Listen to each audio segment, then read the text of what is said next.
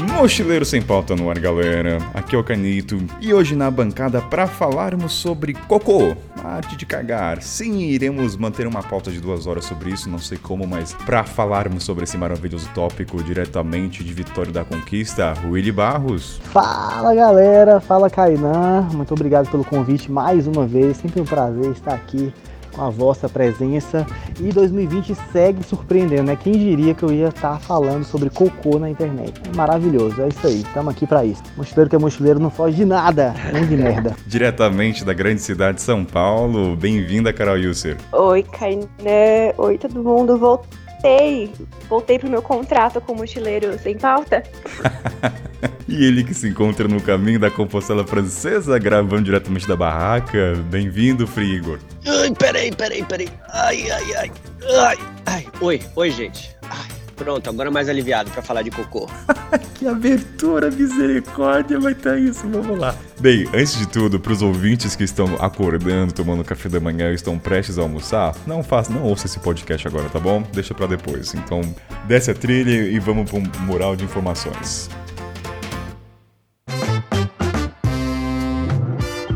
Seguinte, galera, momento publicidade, aquele momento que você já conhece.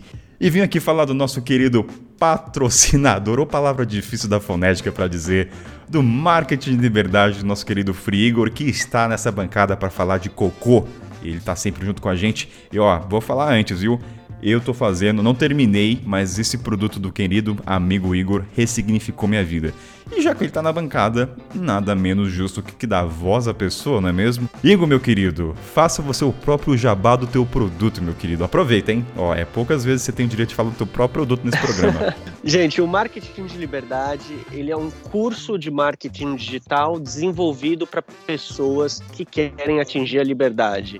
Liberdade financeira, liberdade geográfica, liberdade hierárquica, espiritual, ser você mesmo. Tudo isso é uma consequência da liberdade financeira. Eu ensino exatamente o que eu vivo há cinco anos na estrada. Eu desenvolvi mais de 15 fontes de renda, onde eu explico de maneira super didática o passo a passo, tanto no curto prazo, médio prazo e longo prazo.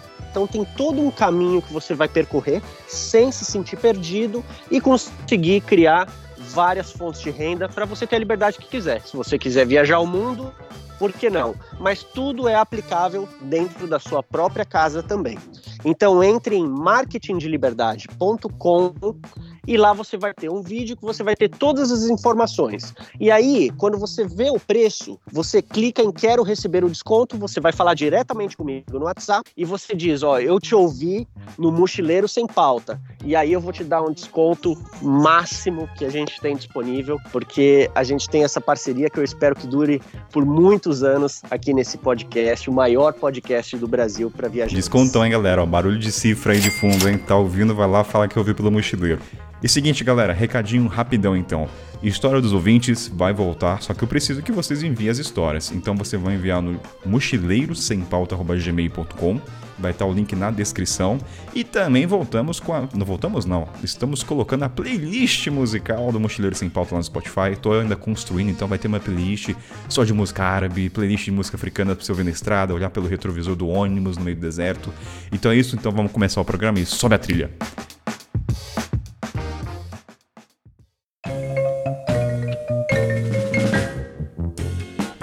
Seguinte, Willy, Igor e Carol, para começar esse programa de uma forma descontraída nessa manhã brasileira, quero saber o seguinte: vocês tiveram problemas em cagar fora durante a vida? Eu sempre tive. Eu sou a pessoa que, na verdade, quando eu era jovem, criança, se eu ficava fora de casa, eu não fazia cocô. Eu cheguei a ficar duas semanas com um intestino preso, porque eu tava fora de casa e eu só fazia cocô dentro de casa. Duas semanas? E depois, duas semanas, sim. E aí, não é duas semanas de vida normal, né? Duas semanas de barriga inchada, barriga dura, dói para andar, dói para fazer tudo. Mas eu sempre fui essa pessoa. Era uma das coisas que mais me preocupava às vezes que eu ia viajar, era com relação a intestino preso. E aí depois, em 2011, 2010, final de 2010, eu tirei a vesícula biliar, eu não tenho a minha vesícula. E aí depois foi um outro problema que surgiu na minha vida, porque eu tive complicações depois que eu tirei a vesícula. E aí, ao invés de ter prisão do ventre, eu tinha diarreia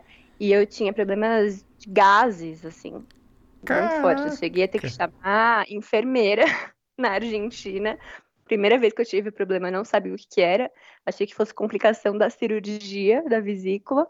E ela chegou e falou assim: Não, é que sua barriga tá cheia de gases. Isso foi assim, mas começa bem uma viagem. Eu achando que a Carol ia dar uma resposta simples. Ah, eu tive problema de cagar fora, assim. Ela vai além, duas semanas. Meu Deus. Bem, a gente vai se aprofundar o quanto isso afetou nas. Eu nem sei o que dizer depois disso. Não, depois disso, nossos problemas se tornaram triviais.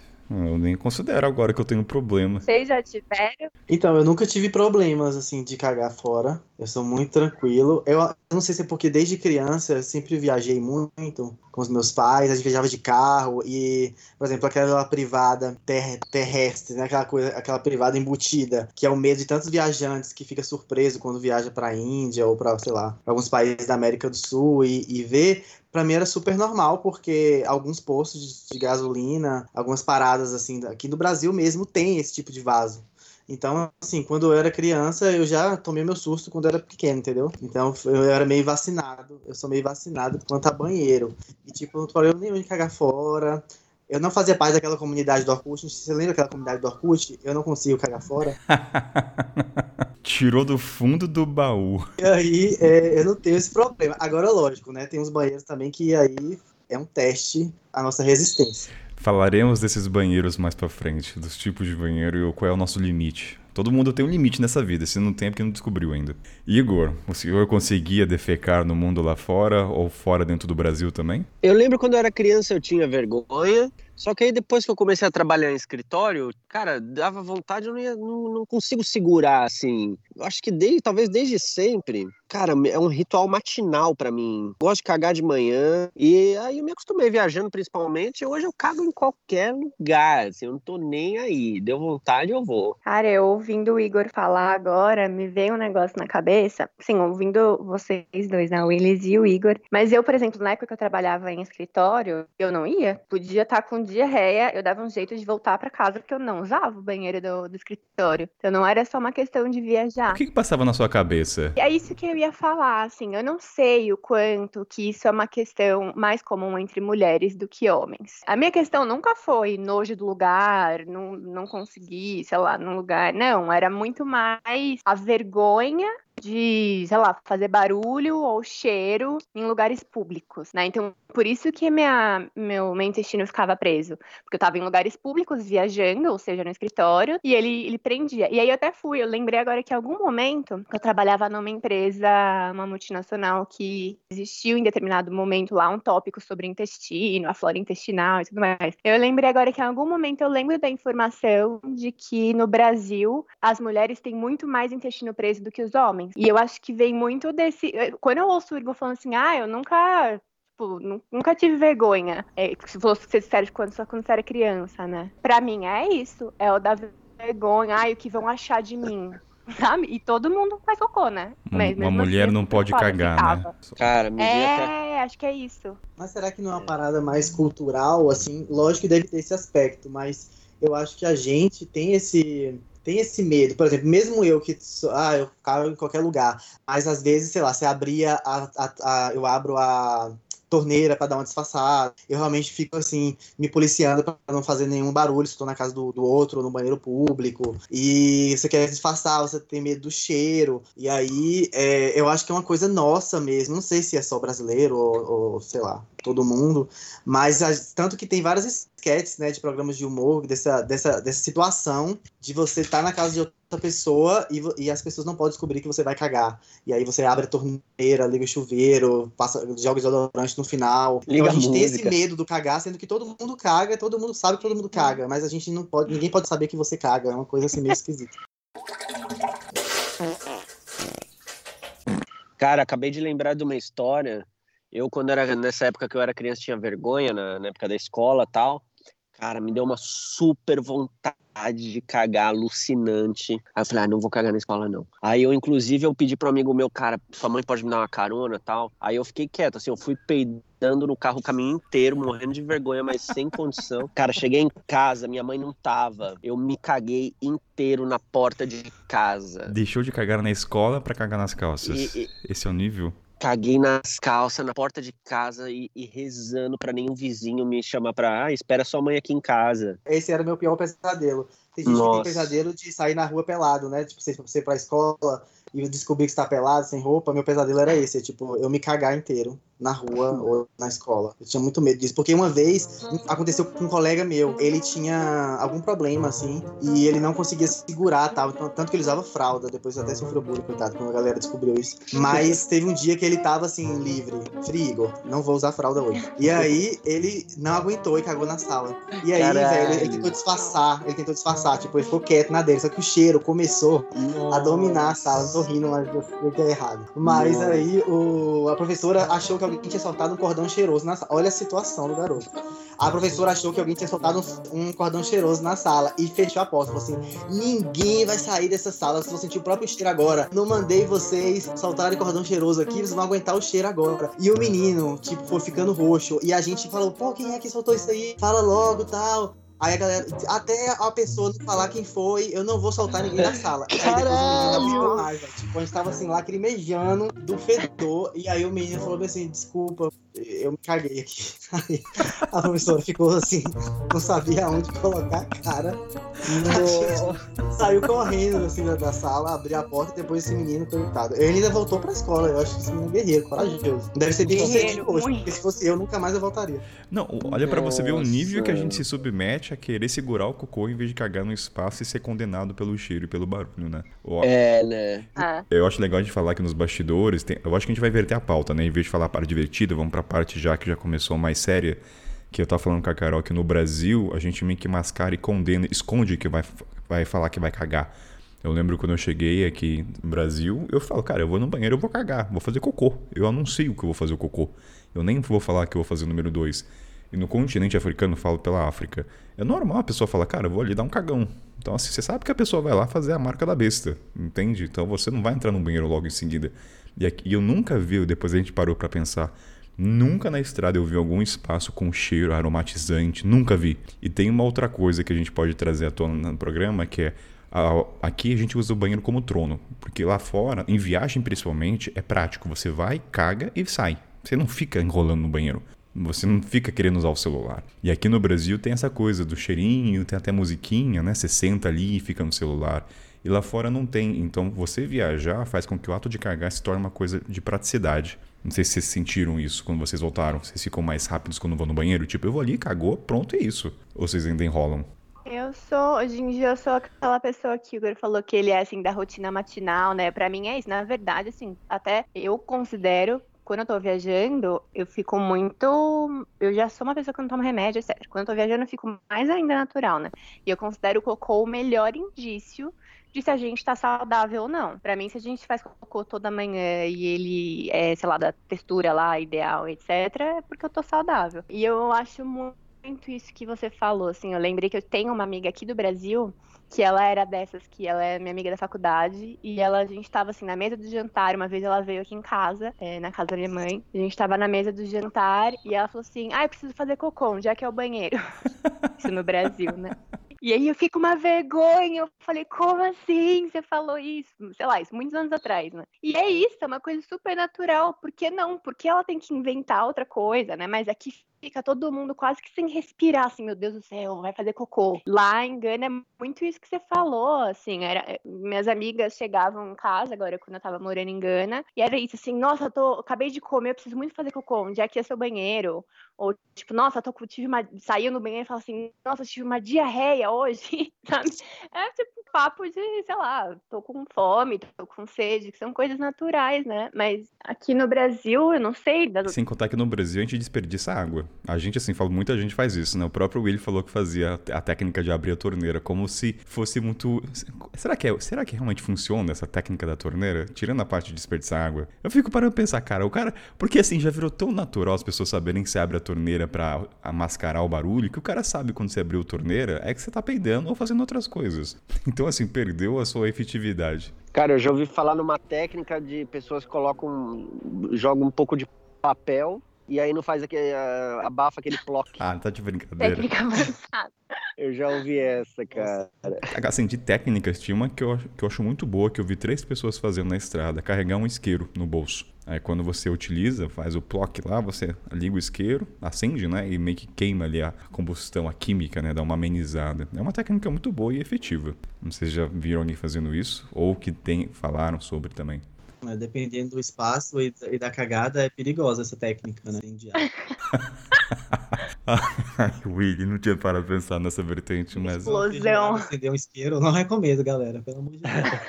Mas mesmo assim, né? Vamos, vamos, precisamos deixar claro desde já que o intuito dessa conversa também é quebrar o paradigma e transformar isso em algo natural, né? O ato de cagar. A gente está ensinando um monte de técnica para manter o pessoal envergonhado.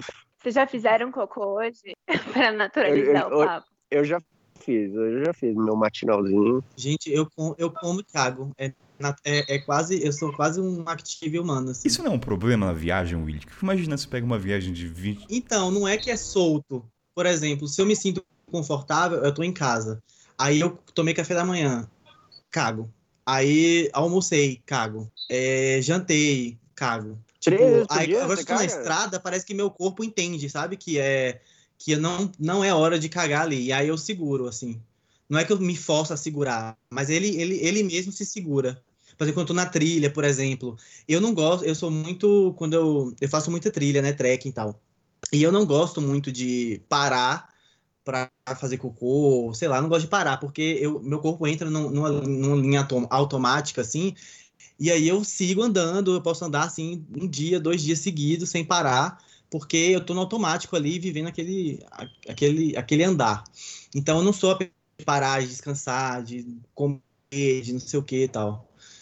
É uma coisa muito particular minha. E aí, então, por exemplo, às vezes eu como na trilha ali, é, uma granola, rapadura, alguma coisa assim, para me dar energia. E aí, se eu estivesse em casa, provavelmente eu, eu iria no banheiro, porque eu tô relaxado, eu iria no banheiro. Mas como eu tô, na trilha, meu corpo entende que não, não é hora de cagar ali. Então eu não tenho vontade. Mas, por exemplo, quando eu armo minha barraca, vou acampar, no final da trilha, um exemplo, né? Quando eu volto da trilha para casa. E aí eu aí meu corpo fala assim, ok, você tá no lugar agora, vai e caga. Aí eu vou lá e e faço meu número 2, como diz Kainan. Esse é um ponto interessante, porque quando eu pego estrada, você, você começa a pensar, né? Eu não quero cagar. Isso surte um efeito no teu corpo. Geralmente a gente tem controle. Eu não sei se pro Igor e pra Carol vocês conseguem controlar o relógio biológico de cagar ou não. Quando você fala, ó, não quero cagar durante 24 horas. Aí seu corpo, não sei se isso acontece com vocês ou vocês têm problema durante viagem, vocês não podem comer, como é que vocês fazem?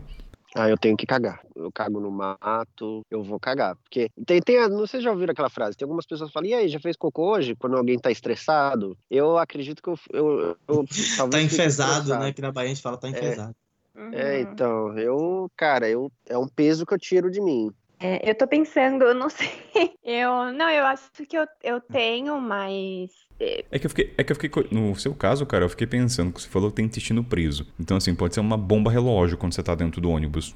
Que quando acontece, geralmente. É... Não aconteceu isso com você? Sim. É, era assim, era. Eu tenho uma vez, por exemplo, aqui no Brasil ainda, uma vez eu fui passar a Réveillon na Praia do Sono, era campano, tava lotado, e eu fiquei uns quatro dias, acho, assim, não era muito tempo, mas fiquei uns quatro, cinco dias sem. E é isso, comendo, bebendo um monte, porque era Réveillon, né?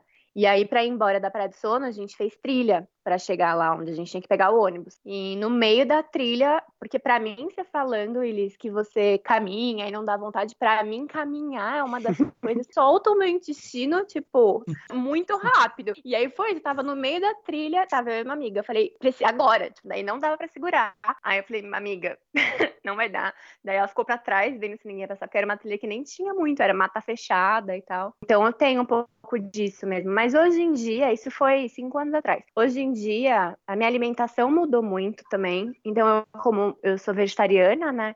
E eu como muito mais, acho que você também isso, né, Carne, lá na, no continente africano, quando a gente estava por lá, a gente comia uma alimentação, eu pelo menos comia uma alimentação muito mais natural, não industrializada, né? Muitos produtos naturais, assim, dali do jardim. a galinha dos podcasts, no seu caso. Exato. E nada de produto muito industrializado, né? Tem disso. Nada, exato. E isso mudou completamente é, o meu sistema digestivo e me ajudou. Então tem isso, assim, hoje eu sinto que é isso. Meu intestino normalmente funciona de manhã, e aí quando eu tinha que pegar a estrada e tudo mais, era isso. Eu garantia que ele funcionava de manhã antes de pegar a estrada. Ou então eu fico, assim, um pouco atenta ao que eu como, a quantidade de água. Eu já percebi que se eu tomo mais água, solta o intestino. Ou se eu como algumas frutas, prende, algumas frutas soltam, né? Caminhar solta. Então eu sei disso, assim, se eu tô caminhando muito, vai soltar. Tem uma técnica também, que aí eu não sei se já pode falar agora. Manda. Tem, inclusive, muito a ver com o tópico que, que a gente queria falar sobre os tipos de banheiro, né? Porque ficar de cócoras ajuda o intestino a funcionar. Ele prepara todo o intestino, inclusive o reto, né, o ânus, é, para o cocô sair. Isso foi uma coisa que eu nem aprendi viajando. A gente fala muito, né? Ah, esse banheiro. Como que é o nome? O, o banheiro que você ah, tem o que. buraco no o chão, buraco, né? uhum. A gente fala muito disso, mas eu lembro que eu, quando tive aqueles problemas que eu falei para vocês de quando eu tirei a vesícula, eu fui receitada por um gastro de São Paulo, eu tinha que ficar de cócoras 15 minutos por dia. Caraca. Dentro de casa. Pra ver se meu intestino funcionava. Porque facilmente dentro de casa, naquela época, ficava assim, uma semana, 10 dias, sem. E aí ele falava: você tem que ficar de cócoras 15, dia, 15 minutos por dia. Tipo um exercício mesmo de academia, ficar ali e ficar na posição. Tipo exercício. É, era uma coisa que eu tinha que fazer todos os dias pro meu intestino funcionar. É uma posição que eles ficam até mesmo não fazendo cocô, porque você vai andando nas ruas da Índia, por exemplo, você vê várias pessoas, igual um pau de arara, assim, todo mundo de cócora no passeio, ou, ou, assim, na calçada. Eles têm essa, essa cultura dessa posição mesmo. Até na hora da refeição, né? Muitas casas não têm móveis, e aí eles, eles comem no chão, e aí muitos deles ficam de cócora já para comer mesmo, na, na, posição de cócoras para comer. E aí uma vez eu perguntei por curiosidade se era confortável aquela, aquela posição, ele falou, é, aí o, o senhorzinho que, me, que eu, que eu perguntei, ele me deu toda uma explicação, que era uma posição super boa para digestão tal. Ele falou outras coisas lá, de acordo com a religião dele, que alinhava tudo, os chakras todos lá. Cultural mesmo, o indiano, ele, ele sempre tá de cócoras, assim. Você vê as mulheres lavam roupa no rio de cócoras. As crianças também, quando você vê, tipo, conversando, às vezes eu via, né, na rua, assim, os amigos de bairro. Aí, enquanto um tava em pé conversando, o outro tava, tipo, de cócoras, assim. Eles sentam de cócoras para jogar. Eu acho que por isso que eles não têm problema de cagar, né? Cagam em qualquer lugar. Tem uma coisa bem engraçada sobre isso.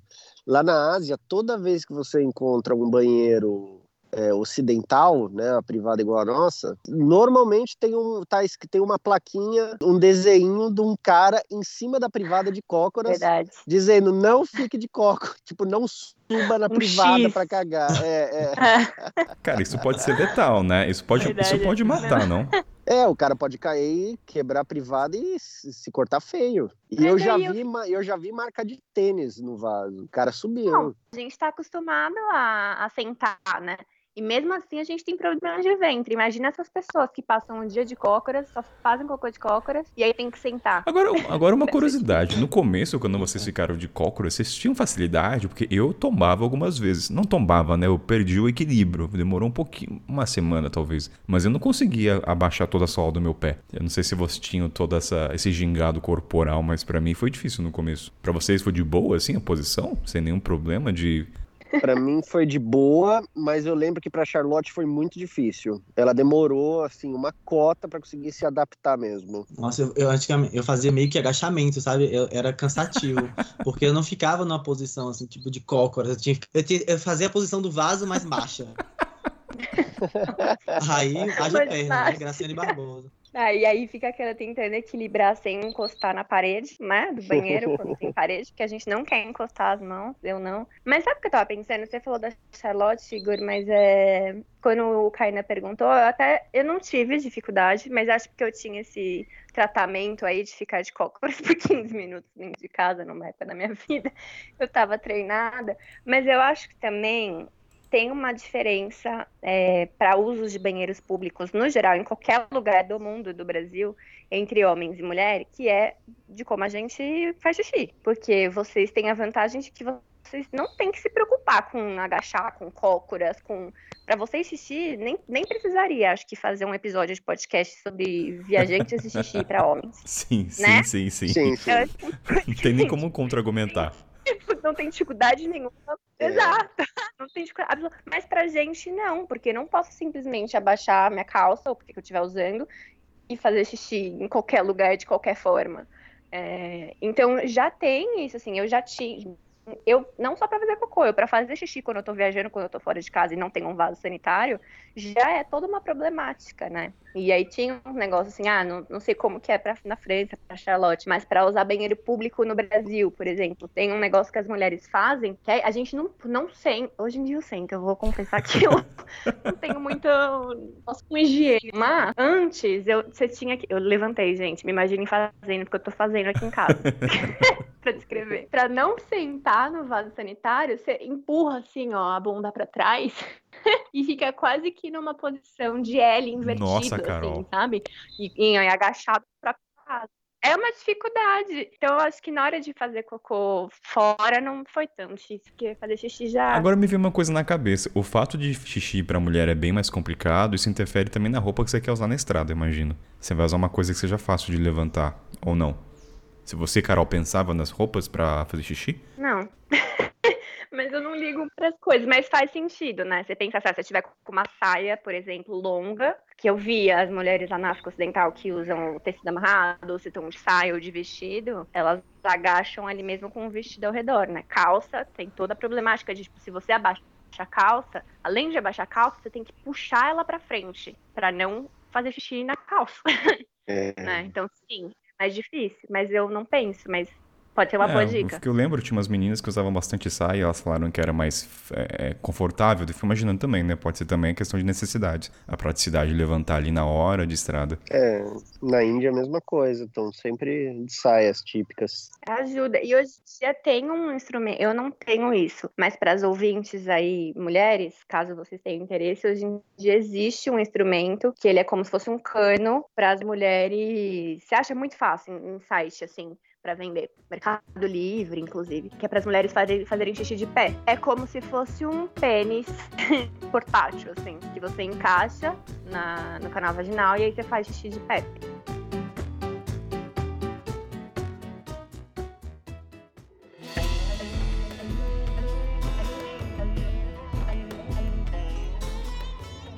Então, eu tava falando que um dos, um dos meus primeiros choques culturais na Índia foi bem em relação a cocô, mulher, saia. Eu lembro que eu tava no tuk-tuk, assim, indo para o hostel, e aí eu vi uma mulher, assim, ela tava com uma roupa bem colorida, assim, bem colorida mesmo, um sari, e aí, no meio da rua, tava um trânsito caótico, como se estivesse, assim, sei lá, no, centro da cidade. E aí, ela levantou a saia, assim, tipo, e, e sentou, e eu achei, a, eu achei a imagem bonita, porque era um muro que tava pinchado, tinha umas gravuras, assim, assim. E aí ela levantou assim, com toda a delicadeza do mundo, parecendo uma lady, e sentou no chão com a saia aberta. E aí eu peguei a câmera e comecei a fotografar, porque era legal. O contraste ali do muro, meio modernoso assim, e ela toda colorida, com, com um vestido bem grande. Aí eu comecei a fotografar. Aí de repente ela levanta e sai. Quando ela levanta e sai, tem uma poça de cocô. Tipo, ela tava cagando.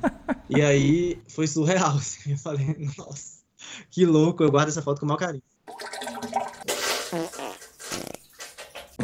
Essa coisa do cagar na Índia, ele é muito presente, como se fala nas redes sociais, de cagar em público. Assim, você tá andando no trem, de repente o trem tá em movimento, você caga ali. É, é, é tem essa fama? Procede isso, o, o Igor, do cocô em torno da Índia? Ah, cara, eu, eu já vi muita gente cagando em público lá na Índia. Principalmente Bastante. você falou trem, na linha do trem, assim, quando você pega um. Você tá. Acabou de sair da estação, assim, o trem indo. Cara, os primeiros 200 metros, você chega a ver uma fila de gente cagando um do lado do outro. Eles gostam de cagar na linha do trem. Mas assim, um do lado do outro, na intimidade, não existe público. espaço íntimo na hora de cagar? Cara, não, como. É, é bem estranho, porque é normalzão, assim, os caras trocando ideia e cagando. Aí dá uhum. mais uns 20 metros, tem outra pessoa cagando. E, e mais 20 tem outra. É, é o rolê do cagar, porque, tipo, os caras às vezes vão. Ah, é uma roda, vira uma roda de conversa. Eu até comentei com vocês, na, uma vez que a gente estava conversando, de um filme que tem na Netflix, um filme indiano chamado Carta para o Primeiro-Ministro, que é justamente a história real de um menino que ele tenta falar com o primeiro-ministro para tentar construir um banheiro, um banheiro fechado, né, na, na, comunidade dele, porque as pessoas não existia banheiro, não existia banheiro na comunidade dele, né, no bairro, e aí todo mundo caga ou no cano, tipo assim, as crianças tinham o hábito de cagar no cano. Tem aquelas valas gigantescas, assim, de esgoto, e aí tem os canos que passam, né, com encanamento, com esgotamento. Com, com o esgoto. E aí as crianças vão nesse cano, aí elas ficam lá de cócoras e cagam nesse cano. E aí é um momento assim, é um rolê. Então todo mundo vai para lá e fica conversando enquanto tá cagando. E aí tinha o perigo disso, né? Porque se caísse dali de cima, poderia morrer. E aí, e, e aí o outro perigo, que é na verdade a história do filme, é porque as mulheres elas iam à noite para um lugar atrás de uma fábrica cagar. E aí todas iam juntas. Aí e todo mundo, todas as mulheres do bairro e, e saíam juntas e eu ficavam ali, faziam uma rodinha e todas cagavam ali, ficavam conversando tal. para se proteger, né? do perigo de, de estupro, essas coisas todas. Então por isso que elas iam juntas. Mas meio que virou uma coisa cultural delas ser um momento de conversa ali entre as mulheres. Aí beleza, só que numa dessa, a mãe desse menino, do protagonista do filme, ela vai sozinha porque ela se atrasou no trabalho. Aí ela vai sozinha, as mulheres já tinham ido embora, ela fica e aí ela vai cagar sozinha. Aí na volta ela é estuprada, ela é abusada por alguns homens e aí ela fica traumatizada porque era uma mulher muito feliz, muito assim, respirava vida, né? E, e, o filho dela gostava muito dela, tá? Só que ela começou a ficar com depressão, não queria sair de casa, não queria comer, não, não cozinhava para ele e tal. E ele sentiu isso é, apesar dele, as pessoas não falarem diretamente para ele o que aconteceu com a mãe, mas ele sentiu que alguma coisa prejudicou ela. E na cabeça dele era porque não tinha banheiro. Aquilo aconteceu porque não tinha banheiro. Então minha mãe está triste porque não tem banheiro. Aí depois ele tomou consciência que ela foi abusada e tal. E aí esse menino faz de tudo para construir um banheiro para a mãe dele, assim, um banheiro fechado. Então ele tenta primeiro construir com materiais ali da, da favela, tal, pegando lona, pau, só que não dá certo, ele acaba caindo na latrina. É uma história bem assim, bem legal. E aí no final ele decide que alguém fala para ele, eu lembro, ah, isso aí você tem que resolver com o primeiro-ministro. Ele primeiro primeiro falam para ele que ele precisa ir, na prefeitura, aí ele vai, só que a burocracia, as pessoas não, não ligam para que ele fala. Aí o cara caçoa dele falando que ele tinha que só quem resolveria esse problema de construir um banheiro seria o primeiro-ministro da Índia. Aí ele foge de casa e vai tentar enviar essa carta para o primeiro-ministro para construir um banheiro. Não vou dar spoiler do que acontece, apesar de ter falado a história praticamente toda. Mas vale muito a pena assistir porque é, a gente vê a questão cultural da Índia mesmo. Como essa coisa do cocô que Igor falou aí, da galera cagar na trilha do trem, no trilho do trem, a, a, o, o, a, você falou da questão da intimidade, mas eles dividem a intimidade ali. É como se estivesse numa roda de conversa com amigos normal, tudo cagando, conversando, falando sobre o dia, fofocando. E não é um tabu de jeito nenhum para o indiano cagar. Não é, não é um tabu. Mas eu acho que muito por causa do, do, do sistema que criou. Vocês não têm banheiro público. Então, por exemplo, esse, essa história não aconteceu faz, não faz muito tempo. Não é assim no século 200 anos atrás. Não, é uma coisa, coisa muito recente. Eles não têm banheiro público. Então, eles tiveram que. Eles tinham que cagar na rua. E aí todo mundo passa na rua. Então virou um hábito. Então as pessoas normatizaram isso. Entendeu? A falta de estrutura de um país fez com que o espaço íntimo se perdesse e as pessoas cagassem junto, porque tem espaço para isso, né? Interessante para pensar nesse aspecto. É, eu ia perguntar um negócio. Isso no filme, no geral, na Índia, eu não conheço a Índia. Essas áreas são mais áreas urbanas, aglomerados urbanos, assim? Olha, eu acho que eu posso até responder isso porque eu conheço exatamente esse slam. É o maior slam da, da Ásia se chama Daravi. Eu, eu dei um rolê lá de ponta a ponta. Foi, foi uma super experiência. E, cara, são milhões de pessoas morando lá, um em cima do outro, literalmente. Agora tem alguns banheiros públicos lá. E são, tipo, no, na entrada da favela. E aí tem uma galera, tem fila para cagar. Eu caguei, eu não, quer dizer, não caguei lá, só fiz xixi, mas entrei e tal. Lá dentro tudo não tem, não tem saneamento básico. A galera tem que ir até a entrada da favela para ir no banheiro.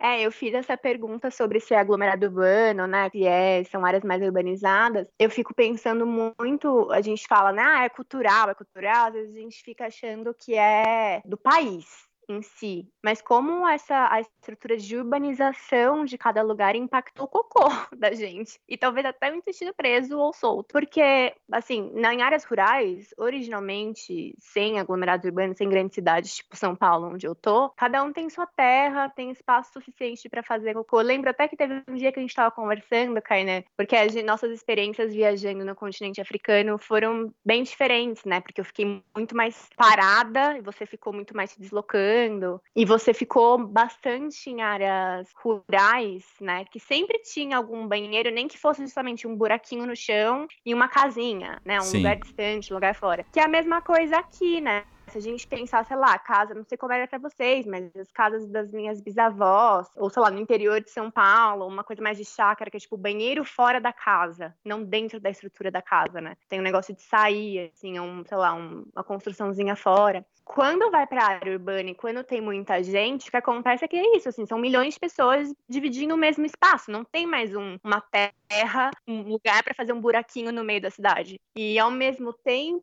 não se desenvolve infraestrutura de saneamento básico com coleta de esgoto ou estruturas, né, para lidar com esgoto. Uma coisa que eu não sei se vocês sabem, que eu já comentei também em outra conversa com vocês, eu sou engenheira ambiental. Então eu passei sete anos da minha vida estudando como tratar cocô, como coletar e tratar cocô. Não me pergunte como fazer isso, porque eu não sei. Eu estudei sete anos, mas já deixei tudo para trás. É um problema muito sério mesmo de saneamento básico. E aí, quando eu vou para Gana, por exemplo, né, vocês falaram, esse negócio da Índia, que eu acho que é uma experiência muito similar de Gana, que foi esse desenvolvimento urbano muito rápido de Accra, que é a capital de Gana, aglomerado, cheio de gente que não tem a cultura de ter banheiro dentro de casa, porque nas áreas rurais não precisava, não tinha, e não constroem banheiro. Então, as casas de Gana, hoje em dia, tipo, as mais recentes, sim, mas tradicionalmente as casas de Gana elas são construídas sem banheiro.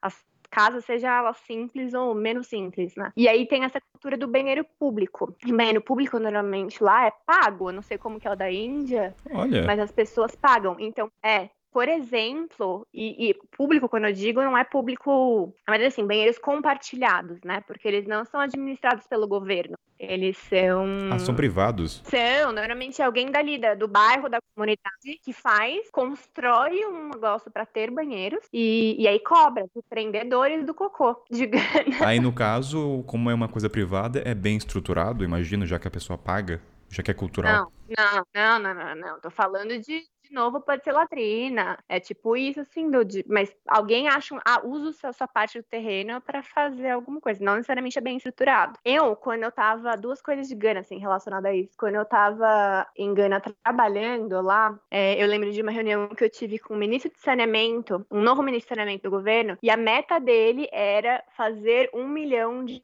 de latrinas ou de vasos sanitários de assentos, né, lugares para que um milhão de pessoas pudessem ficar sentadas fazendo cocô ao mesmo tempo, digamos assim, pelo país. Era uma meta dele e ele estava pedindo patrocínio de empresas privadas para isso. Eu cheguei a participar de um projeto que a gente construiu banheiros para escolas usando garrafas PETs recicladas. E aí depois agora, por exemplo, na pandemia, isso foi uma super questão. A gente às vezes esquece das questões regionais e culturais, né? Mas a gente teve em Acre, a gente teve lockdown de três semanas. Não foi só quarentena, foi lockdown.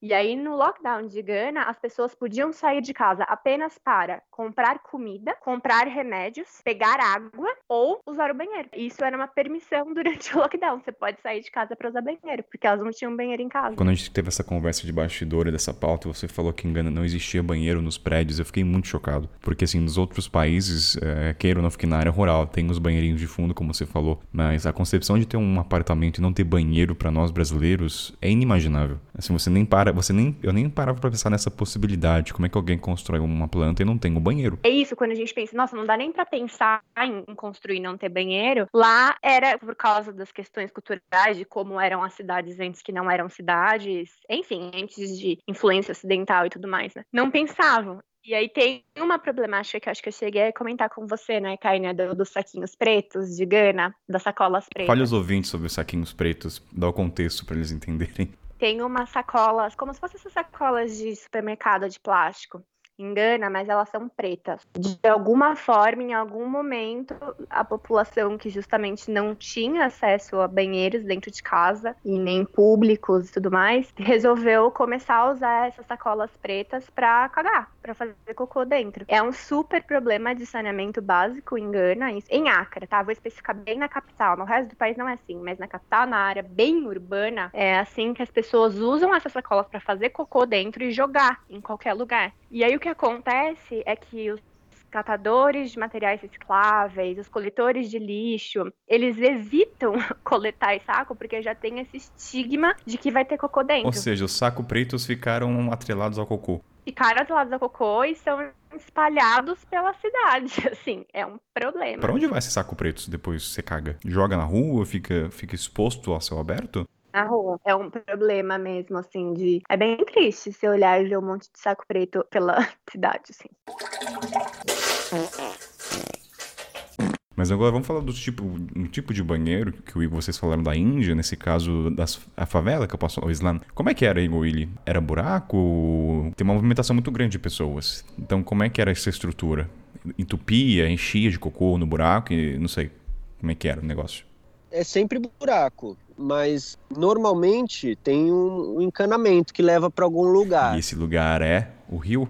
Olha, eu não sei dizer ao certo, mas tem um leva para algum lugar. Só é muito centralizado, né? Muitas pessoas não têm o banheiro em casa, os mais pobres. Aí o que vai, o que eu, assim, que eu já, já vi alguns que vai direto pro chão, assim, pro um acumuladão bizarro, assim, inacreditável. Já fiz em lugares inacreditáveis, assim, o limite, eu acho que eu já, já caguei no limite do, do, do é impossível ser mais podre que aquilo. Também é interessante no trem, porque aí você vê mesmo o cagar com o trem em movimento, você, o cocô ele cai direto na linha do trem mesmo. Você vê o, a linha do trem passando.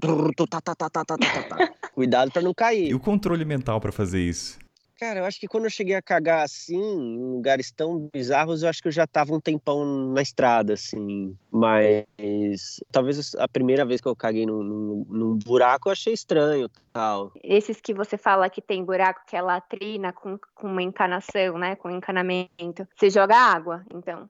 Isso, cocô isso. e joga água que seria a descarga. E aí com baldinho? Isso, isso. Sempre tem, do lado tem uma torneira. Quando não tem torneira, tem um baldão gigante, cheio de água. E aí tem um baldinho, pequenininho, que você pega com a mão mesmo, assim. Um, deve ter ali no máximo um litro. E aí, você usa ele tanto para se limpar, porque não tem papel higiênico, e como descarga. Aí você joga umas, umas duas é, baldinhadas de água e aí desce, aí vai nesses aglomerados de pessoas assim, eu lembro que o banheiro da Índia que eu mais vi, que eu vi mais bizarro, foi um que era, era jogado diretamente no rio, numa, não sei nem se era um rio aquilo, ou era uma represa. E aí a, os banheiros eram meio que suspensos, sabe essas casas ribeirinhas que ela tem uma tem uma base de madeira, era meio assim, sabe? Tipo, tinha umas colunas de madeira que eu não sei como se sustenta aquilo, assim, eu, o meu medo, eu olhava para aquilo, eu não cheguei a cagar lá, mas eu olhava para aquilo e falava, gente, a hora que esse, essa perna cair aqui, dar uma chuva, e quem tiver sentado lá vai cair nesse rio de bosta. E aí era tipo um deckzinho, e aí tinha três banheiros, sabe? Tinha um buraco e a pessoa cagava e caía direto naquele, naquela represa, naquele lago. É tipo um pombo em fio de, fio de eletricidade cagando. Tipo assim, você vê o cocô caindo. É tipo, é tipo isso. Cara, eu, uma vez eu caguei, eu fui num banheiro, banheiro, não dá nem pra chamar aquilo de banheiro. Aquele foi, eu acho que, o limite do, eu tava numa, no Nepal, altitude bem agressiva, assim. E, cara, tinha uma lanchonete, eu parei e aí eu queria usar o banheiro. Velho, era tipo um buraco enorme e a bosta toda acumulada lá, cara. E assim, tinha fácil uma tonelada de merda lá. E você via, se, se caísse lá, o cara morre afogado na merda. Eu tenho um exemplo do outro extremo, assim, de banheiros, que foi uma vez eu fiz uma escala no Japão. Eu não cheguei a descer, só fiquei no aeroporto. E aí eu lembro que eu fiz, tive um choque cultural no outro sentido no banheiro do aeroporto que eu estava no Japão, que era aqueles vasos super super automatizados, não sei se vocês já usaram algum jorra água quente ou assento treme. Você tem controle remoto para usar o vaso sanitário. Você consegue, sonho, por exemplo, tem um jarro para limpar o, o seu sua bunda, né? E aí, mas você não precisa jogar o baldinho. Depois a gente quer uma aula, Igor, sua, de como fazer isso para se limpar sem, sem, sem papel higiênico, mas nesse caso tinha um comando no vaso sanitário que jorrava um, um, jato assim de água e você podia escolher a intensidade, que era água quente ou fria, e se tremia o vaso sanitário ou não, enfim, tinha vários botões. Aqui no Brasil tinha bidê antes, não sei se na casa de vocês, dos seus avós, tinha bidê, que era aquele negócio que ficava do lado do vaso sanitário, com água também, que as pessoas saíam do vaso sanitário, sentavam naquele negócio e jorrava água. Quando você é criança, você brinca como cachoeirinha. É. Tem disso. Como banheira. Ai, bidê é tudo de bom. Se um dia eu parar quieto em algum lugar, pré-requisito número um. Na casa vai ter bidê. Mas por que, que é tudo de bom? Fala pros ouvintes. Vai, vai, divulga o bidê. Vamos lá. Então, vou, vou, vou dar um vou dar um how-to de como se limpar sem papel higiênico, que é usando água, gente. Eu uso água até hoje. Eu odeio papel higiênico, acho até nojento o papel higiênico. Beleza, agora primeiro o bidê. O bidê, ele, é um, ele joga um jatinho. Você senta lá, ele joga um jatinho, ele já está posicionado para acertar no, direto lá no brioco. E aí, aí você dá uma esfregadinha de leve, depois você lava a mão. É simples assim. Só que aí, quando você está em países pobres que não, não tem o jatinho, tem, tem lugar até em países asiáticos que tem um jatinho já acoplado na própria privada. Então ali você, ah, você gira a, a como é que fala? O, o, como que é a maçaneta? Não, é... A válvula. Torneira.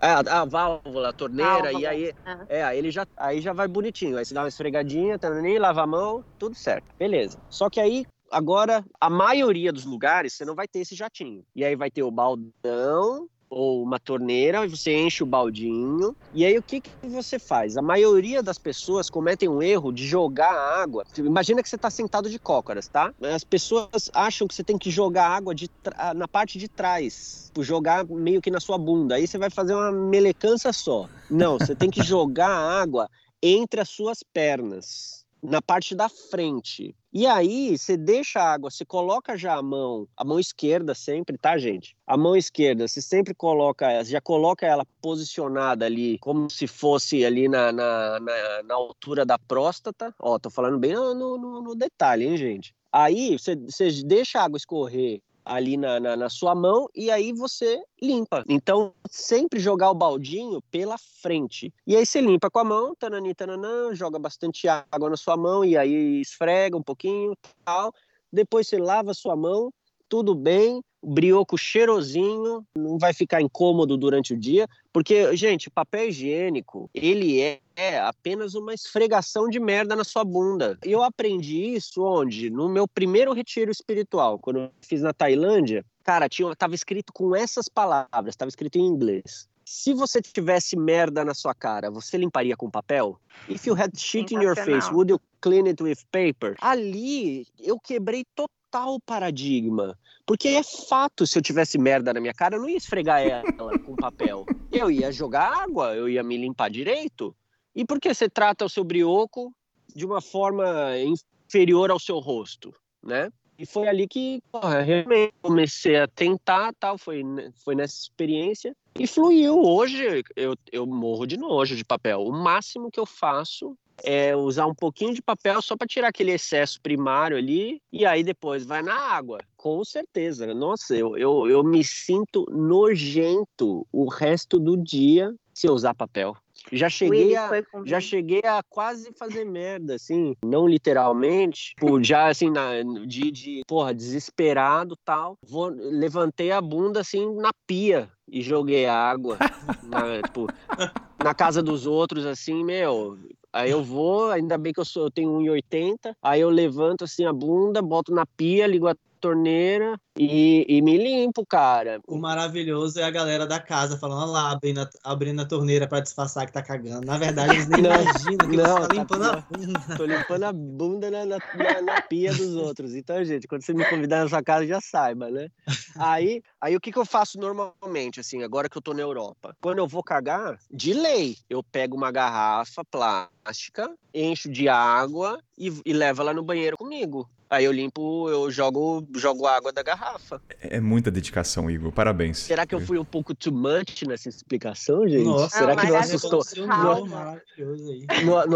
Essa técnica do, de, de, de frente para trás mudou, vai mudar minha vida. Eu vou rever, é, eu vou reouvir esse podcast aqui para aprender. Porque sim, é, é, é, igual comer cachorro quente. É, é tem que ter uma técnica. Esse negócio do limpar a bunda com água, eu mesmo, nos primeiros dias, assim, nas primeiras vezes, era a pior parte. Tipo, cagar é sempre maravilhoso. Agora, se limpar era terrível. É, Mas esse negócio muda a vida. A é, então, é tão lógico, né? Mas eu dormia na aula de física. Eu ia te perguntar, Willy, se tinha sido convencida a usar a técnica. Se foi didático o suficiente. Eu tô no processo, tô sendo convencido. Eu vou até dar um, assim, é um negócio meio bizarro, mas é, os homens sabem do que eu tô falando. Quando você vai transar com uma menina e ela tá de quatro, você sabe que ela fez cocô e não limpou com água. Será melhor cortar essa parte, né? Não, deixa, deixa. Deixa, cara. Não tem, não tem nada de errado. Ué. Porque super sobe o cheiro, gente.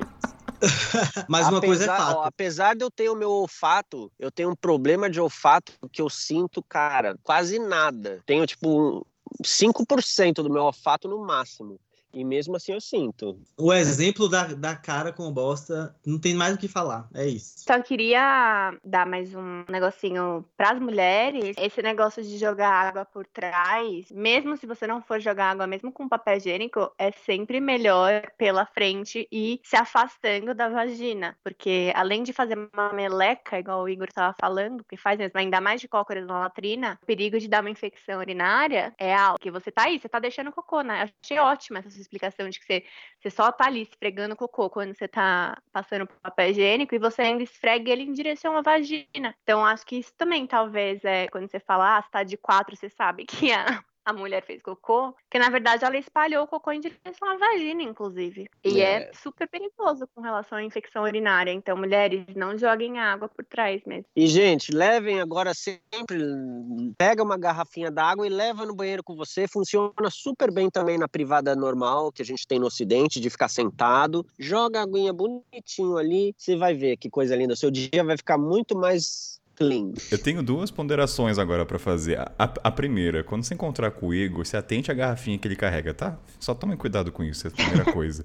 Pior que eu uso a mesma que eu bebo, gente. Mas não tem contato nenhum. Não tem contato. Eu sei, mas é Vai imagética, nego. veio, né? É que você pensar que você levou ela pro banheiro, entendeu? Já, já tira o prazer de olhar com carinho pra garrafa. A segunda, pon- a segunda? Eu vou oferecer um gole. Aí, quer um gole de água aí, gente? É tipo aquelas, aqueles cafés assim que vem com a borda de, de Nutella.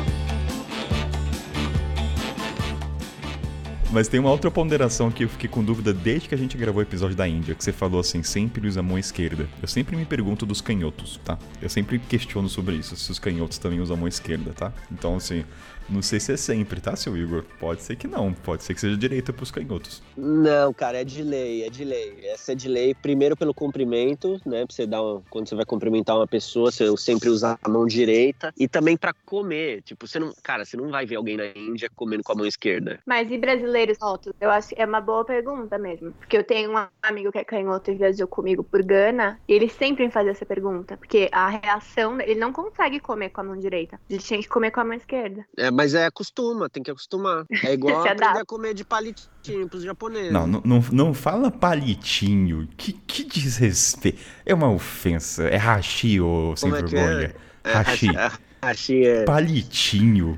Ai, Palitinho, desculpa, gente. É uma limitação cultural, eu tenho, né? Você falou da privada de jatinho. No episódio do Egito, a gente falou com o Marcão que lá foi a primeira vez que eu vi essa privada com um jato que acerta bem no buraquinho.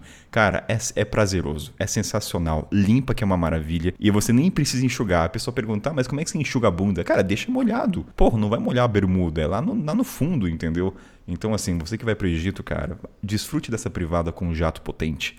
É sensacional. Vou até fazer uma voz linda aqui, maravilhosa, porque realmente é do balacobaco. É do barraco, nossa.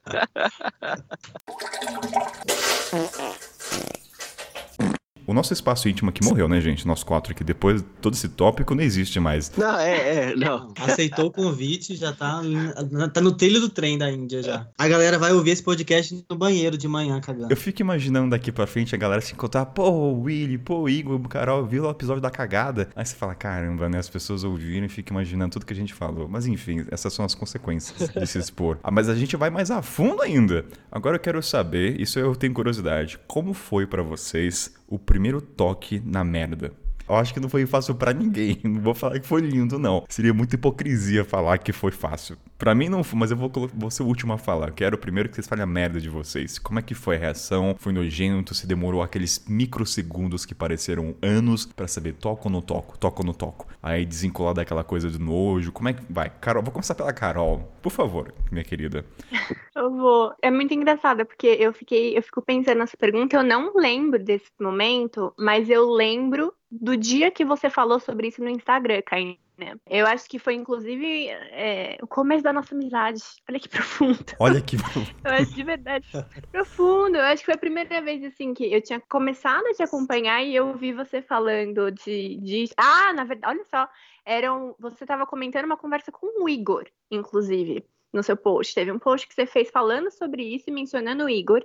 Nossa. E é, olha como as coisas são. E aí eu lembro que eu li, eu falei assim, cara, isso, tipo, sim, é normal e sim, tá tudo bem, por que ninguém tá falando disso, sabe? Eu lembro que foi muito uma, um, foi muito marcante isso para mim, assim. Mas eu eu não sei, eu acho que eu joguei muito, jogava muita água no começo, assim. Porque eu acho que às vezes as pessoas também têm a impressão de que a gente tá falando assim, ah, você vai limpar a sua bunda com a mão. Que você vai sair com, tipo, sei lá, a mão cheia de cocô. Comigo isso nunca aconteceu, pelo menos. Comigo é tipo, é isso, joga bastante água, água limpa, água leva, né? Isso. E você dá uma esfregadinha ali só para se tiver alguma coisa que tá presa, que, sei lá. Então eu não tenho grandes traumas, assim, ou memórias de nossa, foi nojento. Eu acho que era mais esse medo de ser nojento. Mas é isso, jogar bastante água. Eu lembro por quê? Porque quando eu fui nesse retiro, eu estava viajando há três meses, e então era no começo tal, e eu fui muito para me entregar totalmente. Até inclusive, gente, quando quem for fazer um retiro aí em algum momento da vida, tem regras. Siga todas as regras. São várias, tá? E siga fielmente durante dez dias. Vai ser muito difícil, mas você vai sair de lá muito mais forte. Enfim, essa não era necessariamente uma regra, mas era uma forte recomendação que se limpasse sem papel. E lá no próprio retiro tinha um desenho do lado do, do esfregar merda na cara, tinha um desenho explicativo de como fazer. E aí eu prestei muita atenção no desenho, mas eu lembro que a primeira vez eu achei tipo bizarríssimo, mas eu falei, cara, eu quero tentar tudo que esse lugar tem para me oferecer. E aí eu fiz aí a segunda vez, foi mais simples, e aí depois, cara, super normal. Hoje eu acho nojento usar papel, como eu disse. O meu é uma mistura do de Igor com o de Carol. Assim, foi bem. É, eu acho que o pensamento antes de você fazer é mais doloroso do que o ato, assim, para mim, pelo menos foi. Hum. Tipo, pensar que ia ser nojento é quando você limpa e fala, ah, não é que não é tão problemático assim. E é só jogar água que a água leva. É exatamente isso. Eu faço minhas palavras de Carol. Ah, o meu foi bem da Carol também, parecido muita água. E eu ficava um pouco neurótico com o cheiro, talvez. Porque não tinha, mas eu ficava cheirando minha mão toda hora. Não sei se vocês faziam isso, mas. Ah, sim, verdade. Ah, isso é fato. Sim, eu também. Ah, ah então tem, é, assim, não, é, não é só eu que sou um pouco neurótico, no, que era no começo. Então, às vezes eu lavava com água, cheirava uma vez e cheirava de novo para saber, porque, sei lá, né? A água às vezes não tira o cheiro. Às vezes, dependendo do tipo de cocô que você fez também, né? E tem um outro Sim. ponto que, assim, vou jogar, vou, meu espaço íntimo agora vai pro fundo do baú que vão falar sobre noção. Eu tô um pouco sério porque dá um pouco de vergonha de falar sobre isso, né? Eu poderia estar sorrindo. Eu vou sorrir aqui para vocês. Vamos lá, cai na sorrindo. Vocês nunca, erra... vocês nunca erraram o buraco e fizeram uma torre Eiffel, uma estátua da liberdade? No começo, noção espacial é zero. Eu não tenho noção do buraco. Acho que aconteceu o quê? Umas três vezes que eu caguei e quando eu vi, foi totalmente fora do buraco. Fui fora do raio, não foi nem metade. Tipo assim, você saía dali, olha, uma torre Eiffel, tipo uma torre de marrom. Vocês nunca passaram por isso, gente? Ou vou passar vergonha sozinho aqui nesse programa? Não, olha o silêncio. O silêncio condena. O silêncio é a pior coisa. Caramba, mas isso mas... em latrina, buraco no chão ou latrina? Que, tipo, tem, tem uma cerâmica, assim, buraco, buraco. É que latrina, ela, ela tem um corredor, um tobogã, né? Então ajuda. Mas é o buraco, é, né? Que tem... De... É, então, Boa pergunta, Carol. Então, assim, vamos detalhar o tipo de privado nos mundos, porque, assim, tem uma diferença entre latrina e buraco. O buraco é, é, é, bem reduzido o espaço que você tem. Entendeu? Assim, é certeiro. É, um, é uma sniper. Agora, a latrina, você tem um espaço para correr. Então, assim, tá. Pensando, eu tô falando de buraco, tá bom, gente? Não tô falando de latrina. Vocês nunca erraram a mira ou foi só eu que errei? Cara, eu acho que agora eu parei para pensar num negócio, porque assim, na Ásia, o buraco não é um sniper, não é um buraquinho. Você tem um. E normalmente, até em lugares pobres, eles já têm a cerâmica. Então, tem, você tem um. Tipo, não tem como errar. Você pode errar o buraquinho que tá lá, que é o encanamento. Mas cê, aí você vai fazer na, na, na, na, cerâmica e aí você vai jogar é. água para como se fosse a descarga. Não, no caso. Eu, buraco sniper, assim, cara, eu, eu, acho que eu nunca peguei, assim, que você tem que ser bom de mira, mirar o cu lá no. no eu acho que não, eu desconheço. não, eu acho que como a Carol falou, eu fiquei em lugares rurais no continente africano, não era latrina, era buraco. E assim, não era grande, mas também não era pequeno. Então, assim, é uma questão de poucos centímetros para você errar. Então tem esse ponto a se considerar. Mas eu também tinha parado de pensar nisso. É, Entendi. Por isso que eu, que eu perguntei mesmo, porque, de novo, né, falando das nossas experiências diferentes, você acabou ficando, né, em muitas áreas rurais mesmo, assim. Eu, mesmo nos lugares rurais pelos quais eu passei, era isso, era latrina. Mesmo, podia, assim, existem latrinas e latrinas, existem latrinas super modernas e tecnológicas também, hoje em dia, né, que a latrina é uma questão cultural. Mas existe latrina que é só, sei lá, só um, um, um canal feito, né? Não... Ou seja, passaria vergonha sozinho. Passou vergonha sozinho. ah, que maravilha, né? Eu vou ter que deixar isso aqui. Eu peguei uns buracos também bem pequenininhos na África, assim, na parte rural. Em Botsuana mesmo, o primeiro buraco que eu caguei, que na verdade eu nem consegui cagar, porque. Primeiro porque a moça ficou lá, a, a mulher ficou lá me, me esperando, assim, tipo, falei, não, minha amiga gata, pelo amor de Deus, me deixa aqui. Não vou conseguir cagar você me olhando. E a outra que parece que tinha um cocô vivo, o cocô tava vivo. Não sei se já aconteceu isso com vocês, velho. Eu não sei se ele tava muito tempo lá e ele tava vivo. Eu não sei se era larvas que tava lá, mas eu olhava para aquilo e via mexendo. eu falei, Nossa. não vou colocar minha boca aqui, mas nem a pau. E aí, ao, mesmo tempo que ela tava, ela tava lá, tipo, a, a, situação toda foi bizarra, porque eu fui, eu cheguei em Botsuana, aí eu fui para um velório. E aí o velório era tipo sete dias, eu tava no quarto dia, eu acho. Aí é, eles têm um hábito lá, tipo, mulheres ficam de um lado, homens de outro, e aí as mulheres fazem a comida, né, e serve, e aí eu tinha acabado de almoçar, tava meio enjoado por causa que também tava muito quente, muito quente, e não tinha muita sombra lá, e a, e a viagem já me deixou meio assim. E aí eles servem sempre uma chima, é tipo uma pasta, um, um purê assim de uma mandioca branca, e aí cada lugar, cada vila tem o seu molho, né? E aí, o molho deles lá é um negócio de repolho. Eu falei, maravilha, é um sol de 50 graus, um purê de mandioca com molho de repolho. Tudo que eu preciso para cagar. Aí, beleza. Aí ela, eles começaram a servir, eu tentei ser educado assim pra. Ah, tá bom, tal. Mas não adiantou muito, porque eu era visita, né? E eu era o ET ali, então ela caprichou no meu prato. E eu não consigo não, não comer, aí eu tive que comer tudo tal. Na hora bateu a vontade de cagar. E eu também já queria cagar, porque antes de vir, de vir o segundo prato, porque eu sabia que ela ia me servir, né? Então era uma desculpa também pra, na minha cabeça, tipo assim, ah, eu, onde é o banheiro? Vou ali esperar você servir de novo até eu voltar. Só que não funcionou muito, porque ela falou assim: ah, eu levo você. Aí foi andando, andando, andando, andando, atravessamos a savana do Rio Leão inteira. E aí tinha uma árvore, e aí atrás da árvore tinha um buraco. E aí ela ficou me esperando. Educada como ela é, aí ela ficou me esperando. Aí eu falei, ah, entendi, o banheiro aqui, beleza. Eu lembro o caminho, eu posso voltar. Aí ela, não, não, não, eu espero, eu espero. E aí ela queria que eu, cagasse ali, com ela ali, olhando. Aí quando eu olhei pro buraco, era pequeno pra caramba, era um buraco literalmente, não tinha cano nenhum ali. Eles, eles devem fechar com terra e depois abrir outro. No caso, já tinha muito tempo que eles não fechavam, porque o cocô tava vivo, gente. Eu juro pra vocês. Eu olhei para aquele buraco. E eu estava tendo alucinação por causa do calor, mas ele estava se mexendo. E aí, eu não sei se é porque fermentou a parada e criou larvas dentro. Assim, eu tava se mexendo, eu olhava pra aquilo e falei, velho, eu não acredito. E ela não ficava de costas, eu falei, esperava pra ela ficar de costas, pelo menos, pra me fingir que eu caguei, né? Sei lá, soltar um peido com a mão assim, falar, ah, opa, saiu, vamos embora. e nada, e a mulher, e aí eu falei, ah, eu vou ter que ir. Aí eu abaixei assim, fingi que eu caguei, e aí voltamos pra lá pra comer o. Você fingiu que cagou, você não. Ah, não acredito que você fingiu que cagou. Você não, você não defecou. Eu não tinha nem o que cagar ali, tipo, tudo que tava voltou.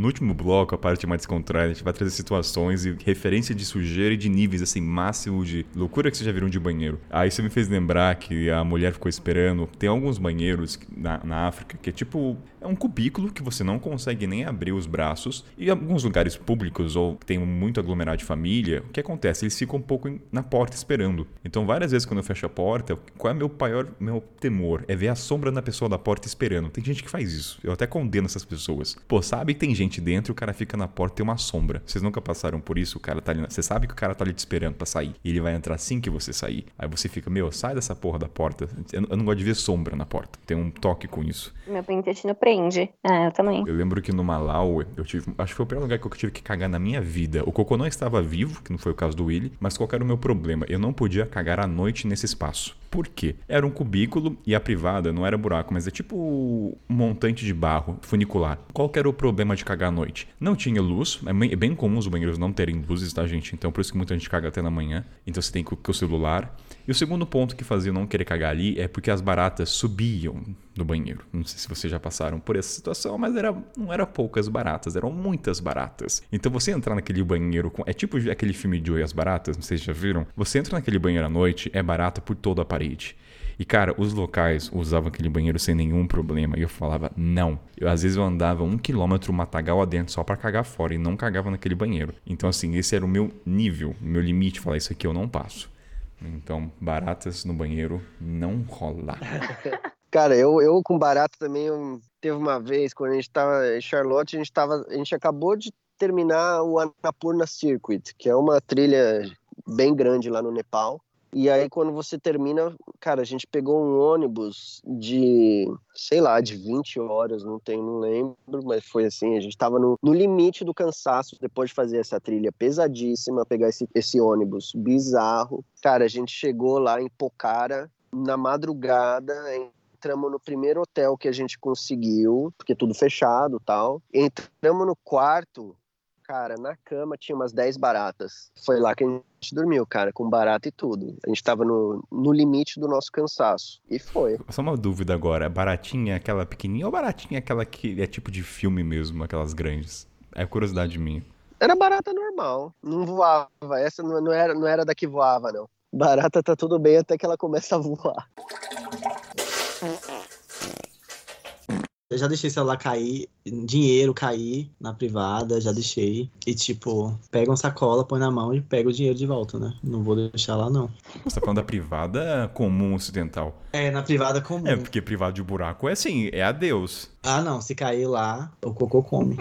Buraco não dá certo. Dá pra ele, é oferenda, você oferece. Será que existe o deus do cocô? A oferenda de É. quem perde as coisas na privada, no buraco? Deve ter. Ou a gente cria um aqui, um. Ah, deve existir.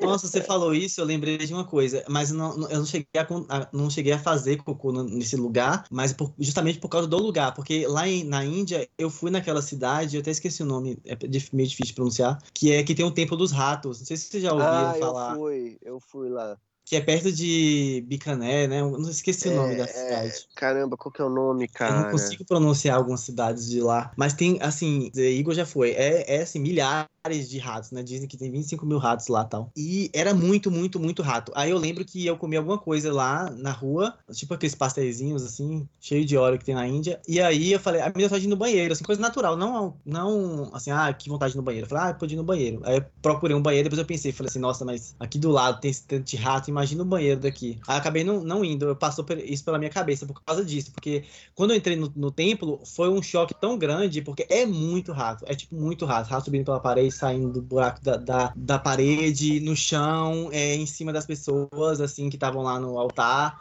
É muito, muito rato. Eu fiquei imaginando o banheiro daquilo lá, como é que é, tipo, rato saindo do vaso. É, o nome do templo é Carne Mata. O Igor Isso. foi no banheiro? Não, mas eu fui bem frufruzinho nessa experiência. A gente foi pra lá, tava até com a mãe, a mãe da Charlotte foi veio visitar a gente.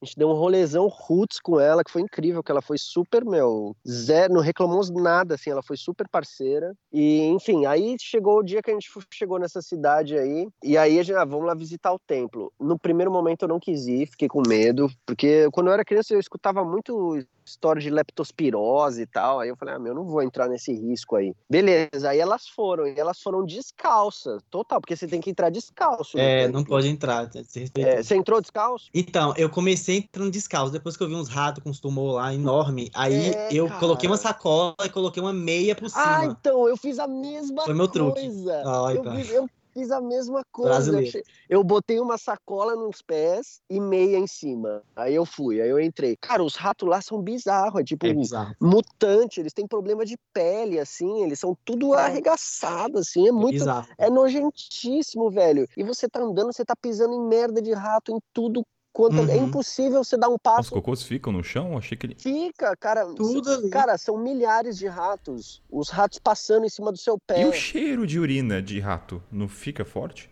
Eu não sinto muito cheiro, ainda bem. É uma das coisas que eu acho que fortalece. é, depois de tanto tempo na Índia, seu, seu, seu olfato já tá tipo curry. Cara, mas aí a, Char- a Charlotte e a mãe dela foram descalça, pisando na merda de rato. Eu falei, não, nem a pau. Depois eu joguei a, a meia até no lixo.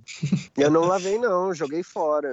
É, eu comecei assim também. Eu fui descalço e tal. Depois que eu vi uns ratos bizarros, assim, e muito cocô e xixi no chão, aí eu falei, não, peraí, vou. Aí eu fui lá, lá fora, coloquei uma sacola, coloquei a meia, dei uma disfarçada e voltei pra lá dentro, assim. Mas é surreal aquele negócio. Eu acho que foi a coisa mais bizarra que eu já vi na minha vida. É. eles levam oferendas, né, pra deusa, que é uma rata, e aí eles levam numa bandeja comidas, né, tipo bolacha, comidas e leite. E aí, a cena mais louca que eu já, já me, me dá um pouco de ânsia, só de pensar. Eu fui fotografar, né, eu entrei lá perto onde tinha o altar, e aí o pessoal fazendo fila, e aí uma, uma moça levou uma bandeja, assim, cheia de comida. E aí, eles sempre, quando chegam perto, né, da, do- da imagem do deus tal, e aí eles colocam a testa, né, em sinal de respeito, ali na, no paralelepípedozinho ali do altar. Aí colocou a testa tal, e aí eu fotografo aquilo, falando assim, pô, bonita a cena tal. E aí ela colocou a bandeja aos pés da, da imagem, né, da estátua, e aí ela começou a... Aí os ratos vieram, tipo, veio, saiu rato de não sei da onde, assim, debaixo da terra, e, e avançou na bandeja de comida, e ela, a, a mulher e a família, né, que eu, eu acredito que seja um casal, e os filhos, eles começaram a comer na bandeja junto com os ratos. Então, eles estavam comendo naquela bandeja, os ratos vinham e comiam junto. Era, foi, foi uma parada assim, sério, que eu, eu tive que sair pra dar uma respirada no ar, que eu não acreditava no que eu tava vendo. E o rato, que nem Igor falou, não é normal. É, é, um, é uns ratos assim, Bizarro, bizarro, bizarro. Eles brigam. Você vê os ratos saindo na porrada. É que é muito Uhum. rato, gente. É muito rato. É impossível você. Eles vão passando no- em cima do seu pé, assim, alucinado, É, é. assim. É rato pra todo lado. E aí, seu dia de sorte é se você consegue encontrar o rato branco. Ah, é verdade, falaram isso mesmo. Eu não consegui, mas a Charlotte conseguiu. Tirou até foto. Ela, porque Oh. ela foi duas vezes. Porque a primeira vez eu não quis ir. Agora, assim, não fugindo da pauta do cocô, tá, gente? Mas, assim, tem banheiro lá dentro mesmo pra usar? Eu não sei. Eu recusei. Esse eu É, recusei. eu, não, eu, não- Eu achei muito eu- bizarro, eu- cara. Eu só pensei, não cheguei a nem perguntar. Não, eu não fui, não. Eu tava no hotel perto. Mas eles tem gente que mora lá, né? Então, ah, mas se bem que na Índia, não sei. É. É, Agora, curiosidade sobre latrinas e banheiro, né? Não vamos fugir muito, assim, tá conectado com cocô ainda, mas vamos falar dos países mais extremos de pouca estrutura sanitária. Teve algum momento na estrada que vocês consumiram alguma coisa cara pra um caralho só pra poder ter aquele momento, assim, queira ou não, vai, tá na estrada, você tá acostumado com o banheiro, mas tem aquele momento que você quer usar um banheiro luxuoso. Você quer dar aquela cagada gostosa, com musiquinha de fundo, com uma revistinha do lado. Eu não vou ser hipócrita, já aconteceu isso umas duas ou três vezes comigo, tá bom? Ao ano. Então, assim, já aconteceu de você pagar caro num café só pra usar aquele banheiro todo frufuzinho ou não? Eu, como viajo há bastante tempo e de, normalmente bem rootzeira, de vez em quando, Charlotte e eu pagamos um resort. Por causa do banheiro? Não, mas pelo conforto como todo o banheiro tá incluso nessa, né? A, banhe- a gente gosta muito de uma banheirinha, uma piscininha gostosinha, e a gente, a gente vai ter esses luxos eventuais. O que eu quero dizer, mas no sentido assim, você tá num país, você pegou um ônibus de longa, de longa estrada, você precisa cagar, você precisa mijar, mas você sabe que a cagada não vai demorar pelo menos uns 8 minutos. Você precisa, o negócio tá, tá foda. Aí você vai e fala, cara, vou ver aqui que aquele banheiro é bom, mas é caro, mas eu vou consumir só pra utilizar o banheiro. É nesse aspecto que eu mais tô querendo aprofundar, entendeu? Porque assim, o que você fez foi um pacote. Tá junto. Ali é o, assim, é o ato de cagar. Tipo assim, em Senegal, eu Sim. fui, É. paguei um café de que 8 euros, quase 8 euros, no Senegal, cara, ó, só pra usar o banheiro. Eu nunca cheguei a consumir, mas vira e mexe. Entre na, na cara e coragem mesmo e uso e finge que tá tudo bem e saio. Cara sem de. consumir. Faço muito em centros urbanos. Aprende, Caio. Cara de pau, é isso? Ah, nunca, nunca paguei. Acho que eu sou mais mão de mão, é mão, mão dura e eu não. Mão de vaca. Mão de vaca, é, esqueci. Sou mais Ah, mão de não vaca aí faço. não eu pago, não, não. consigo. Nem que eu consuma uma água. Porque Ah, a pessoa tem uma pessoa que é. trabalha pra. Cara, ó, estou te condenando, brincadeiras à parte, mas tem uma pessoa que limpa aquele banheiro pra você. Nem que compre uma água. Não, mas eu, sou uma pessoa. Sim, eu sei, verdade. Mas assim, aí vamos esclarecer. Eu sou uma pessoa que eu me preocupo muito em como eu deixo o banheiro depois que eu passei por ele. Então eu sou a pessoa que garante que esteja tudo bem limpinho. Eu fico ali limpando. Porque eu, eu me preocupo com a próxima pessoa. Porque eu gosto de chegar num banheiro limpo. Nem sempre tem, né? Na maioria das vezes não tem. Mas eu gosto de chegar no banheiro limpo, então eu deixo um banheiro limpo. Mas assim, na- normalmente nunca entrei em lugares muito chiques, eu acho. Normalmente, assim, áreas urbanas tem, sei lá, uma rede de fast food, alguma coisa assim. Normalmente, rede de fast food dessas internacionais americanas, sempre tem um bom banheiro, um relativamente bom banheiro, então eu usava ele. Agora, eu ia falar esse negócio de ficar em hotel, porque eu já escolhi. Uma vez eu tava na Burkina Faso, capital da Burkina Faso, e eu tava justamente com infecção urinária, então eu tava muito de mau humor, prestes a menstruar. Tem isso também, para nós, eu pelo menos, quando eu tô prestes a menstruar, meu intestino solta muito, assim. Então imagina, já tem a questão do intestino solto, que é uma bosta, literalmente, e ainda tem o sangue da menstruação, né? Então é mais ainda desconfortável, pode ser para a maioria das pessoas. Eu na Burkina Faso, uma vez eu tava isso, assim, eu falei, ai não, eu vou ficar, eu fiquei num hotelzinho todo bonitinho, com um quarto todo luxo. Não era um resort, mas foi por causa do banheiro. Eu falei assim, eu quero ter paz de sentar num banheiro e ficar ali confortavelmente. Eu nunca comprei um café, mas eu já paguei caro num hotel porque eu falei assim, eu preciso. Hoje eu sei que eu preciso de um lugar para fazer cocô e paz. É a mesma coisa. Não, tá válido, é a mesma proposta. O banheiro foi o mais importante. Você foi ver o banheiro, o resto tá a privacidade, a paz, né? Porque às vezes é o ter limpo, é a limpeza, é a higiene, mas eu acho que de vez em quando na estrada me faz falta esse negócio da privacidade, sabe? Isso que você falou no momento, assim, ah, no bem, talvez aqui a gente tem uma questão cultural do trono, talvez seja um pouco de resquício disso, sei lá, de só assim, é ficar em paz e não ter que ficar preocupado se tem a tiazinha lá me esperando na frente do banheiro, igual o Willis falou, ou se eu tô vendo a sombra de alguém. Pai, eu só quero fazer cocô tranquila. Qual foi o banheiro mais maravilhoso que vocês já cagaram? Assim? Foi um banheiro de luxo mesmo, tipo mármore, Carrara e torneiras de ouro? Ou foi algum outro banheiro? Eu posso dizer que foi um banheiro totalmente ok, até que sujo, mas eu estava na Índia em um ônibus, quer dizer, um ônibus não, numa, num pau a pique da vida, por uma carroceria, e cara, me bateu uma vontade desesperadora de cagar. E eu falando, Charlotte, eu vou cagar nas calças, eu vou cagar nas calças, eu vou cagar nas calças, o tempo passando, eu suando frio, Cara, foi desespero. Foi um dia que eu não. Foi equivalente ao quando eu era criança lá que eu me caguei na porta de casa. Eu tava assim, desesperado. Cara, o ônibus parou, fui correndo no primeiro hotel. Eu nem perguntei quanto que é. Eu falei, Charlotte, já fecha aí, já pega o quarto. Eu falei, onde é o banheiro? Fui no banheiro da recepção e caguei da maneira mais feliz da minha vida, cara. Esse banheiro eu me lembro. Vou colocar uma trilha romântica de fundo quando você for falar, quando você tá falando isso, tá bom? o banheiro mais maravilhoso que eu já caguei não era nem um banheiro, foi no Monte Roraima. E foi e tipo assim, eles levavam quando não sei se vocês já fizeram a trilha, e aí tem uma toda a equipe que, que vai, né, carregadores que levam comida, tal, eles vão na frente e aí eles levam um, um banquinho, um banquinho, um cano e um saco de cal. E aí é, você coloca a sacola, quando você vai cagar, você coloca a sacola no banquinho assim, embaixo, do, que o banquinho tem um buraco, né? Tipo o banquinho geriátrico, sabe? E aí você coloca a sacola embaixo, você caga ali e depois você joga cal. Aí até uma coisa engraçada, quando vocês estavam falando lá no começo do podcast, eu lembrei daquela, que você se entregar que você cagou, né? Porque a gente zoava na trilha, porque quando você voltava com a mão suja de cal é porque você tava cagando.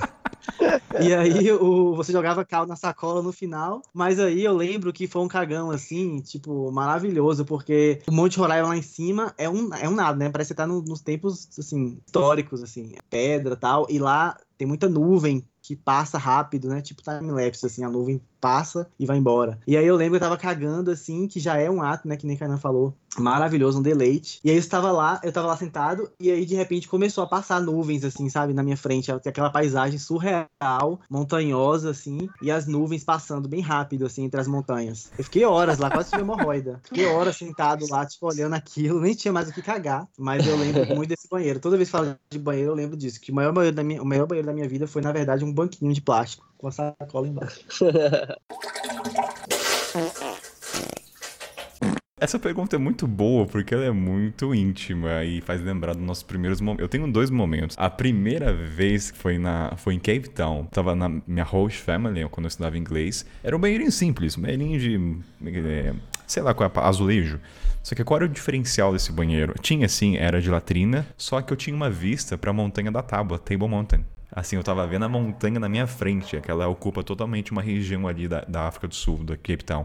Então, para mim era cagar e ver aquela montanha. É como se você fosse tivesse vendo a muralha da China, o Cristo Redentor. Que ela é uma das sete maravilhas naturais. Então eu tava cagando sempre olhando para ela. Isso me marcou muito. Eu falava, cara, tô cagando e olhando para a maior montanha, assim, de sete maravilhas do mundo. Então isso para mim foi inesquecível. E a outra, que é mais romântica, né, que é a parte mais linda, foi quando eu caguei. Nunca falando dessa maneira, até soa bizarro. Mas foi no Malawi, que era um hostel, que era. A gente nem falou sobre isso, que era o banheiro de compostagem, que era cheiroso, que tem a, o pó da madeira, não sei o termo agora correto. E cara, era lindo porque não tinha teto, era fechado, é, tinha paredes de madeira, só que você via o céu estrelado e você estava de frente para o mar, literalmente. Não para o mar, desculpa, no lago. Era o que? Uns 50 metros. Então você tinha o barulho do mar, com o céu estrelado, com o cheiro do banheiro de compostagem. Cara, era tudo de bom. Eu adorava cagar. Ali eu ficava uns 10 minutos, eu ostentava. É. Um banheiro sensorial, né? Eu ia falar exato. É muito engraçado que eu ia dar esses dois exemplos também para mim. Eu acho que, pessoalmente, eu acredito e eu sinto que o banheiro seco, que é esse de compostagem, tá falando, é o melhor banheiro que tem, na verdade. Porque é assim, não tem cheiro, não faz barulho, não tem água, não tem, não tem bicho saindo, né? Não Sim. tem nada, assim. Os melhores é sério, assim. Sim, concordo. Parece muito estranho. Eu entendo, assim. Eu lembro muito, muito bem a primeira vez que eu usei um banheiro seco e foi um banheiro doméstico dentro de uma casa. Eu fiz couchsurfing, também na Burkina Faso. E aí era um casal que tinha um banheiro seco que eles tinham construído dentro da casa. Eu achava muito estranho, assim. Eles tinham só uma cortininha que separava o banheiro do quarto onde eles dormiam. E aí eu ficava, nossa, mas e o cheiro e o barulho, né? Esses, essas noias que a gente tem. Mas era assim, não tinha cheiro, não tinha barulho, não fazia nada. Eu podia ir lá fazer cocô, diarreia ou não, que tava tudo bem. É realmente muito confortável e acho que é a melhor solução em termos ambientais e tudo mais, né? Mas vocês falaram coisas tão poéticas de banheiros, tão bonitas, tão cheias de vistas. Eu também lembrei de um que foi na tem uma, uma baía de Hanoi, em Vietnã, também é uma das sete maravilhas do mundo natural, que é um arquipélago, assim, né? Cheio de ilhas, pedras. E eu fiz um passeio de barco por essas pedras. E também, assim, era, era o banheiro Não é dentro é do barco. Bay? Em Halong Bay, isso, isso, isso, Halong Bay. O banheiro dentro do barco, ele tinha vista para o mar, né? Então acho que também foi assim, em termos poéticos, é banheiro com vista, mas em termos práticos, o banheiro seco é o melhor banheiro que existe. O cheiro é gostoso por causa do pó da madeira, não sei se você lembra. Eu sei que não tem cheiro, mas tinha o cheiro do, do... Era gostoso. É, não tem cheiro ruim, né? Ele não fica um cheiro ruim. As pessoas têm a impressão de que, nossa, mas você tá fazendo cocô em cima de outros cocôs. Isso não é ruim. Pelo contrário, né? Fica esse cheiro refrescante, nossa, muito, muito. assim, não sei. Eu, eu tenho um paixão por essa, esse frescor do banheiro seco. É, cara, me, me trouxe lembrança de banheiro seco. Recentemente na França, a gente, no meio do mato, a gente alugou uma. Ah, esqueci como se chama. Um, ah, um yurt, que é uma. Como se fosse. É uma casa típica de nômades da Mongólia. E aí era um Airbnb diferentão, assim. Que gente... E lá tinha era no alto de uma montanha e tinha um banheiro seco com uma janelona pro horizonte, assim. Cara, foi, eu acho que o banheiro mais bonitinho que eu já, que eu já caguei. E era também de jogar o, o pó de madeira. É. Quem diria que esse programa teria momentos lindos e românticos e poéticos? Por essa eu não esperava. A gente tá mantendo uma pauta de quase duas horas sobre cocô e relacionados. Parabéns, isso aqui é, é um feito. E, Carol, você falou uma coisa que eu tinha esquecido. E a gente vai falar, tá acabando já o programa, tá quase duas horas, mas assim, de dicas. Você falou de animal, de insetos ou qualquer coisa. Eu lembro que muitas, acho que uma das primeiras coisas que eu fazia nos banheiros nas áreas rurais do continente africano era averiguar se não tinha cobra, aranha, qualquer escorpião, que já aconteceu várias vezes. Ai, cara. se não foi? Eu já tive, eu já tive uma dessa. Qual foi? Foi aonde? Fazendo trilha também, né? É importante. É, então essa é uma dica assim de animais. Ah, Vai, começa Will. Como é que foi essa sua história com o animal ou com o inseto? Cara, eu fiquei, a gente ficou um tempo fazendo um trabalho voluntário no interiorzaço do Vietnã, numa área rural que a gente metade do dia dava aula de inglês para as crianças e outra metade a gente trabalhava na plantação orgânica. E cara, o banheiro lá tinha uma colmeia gigante de abelha dentro do banheiro minúsculo.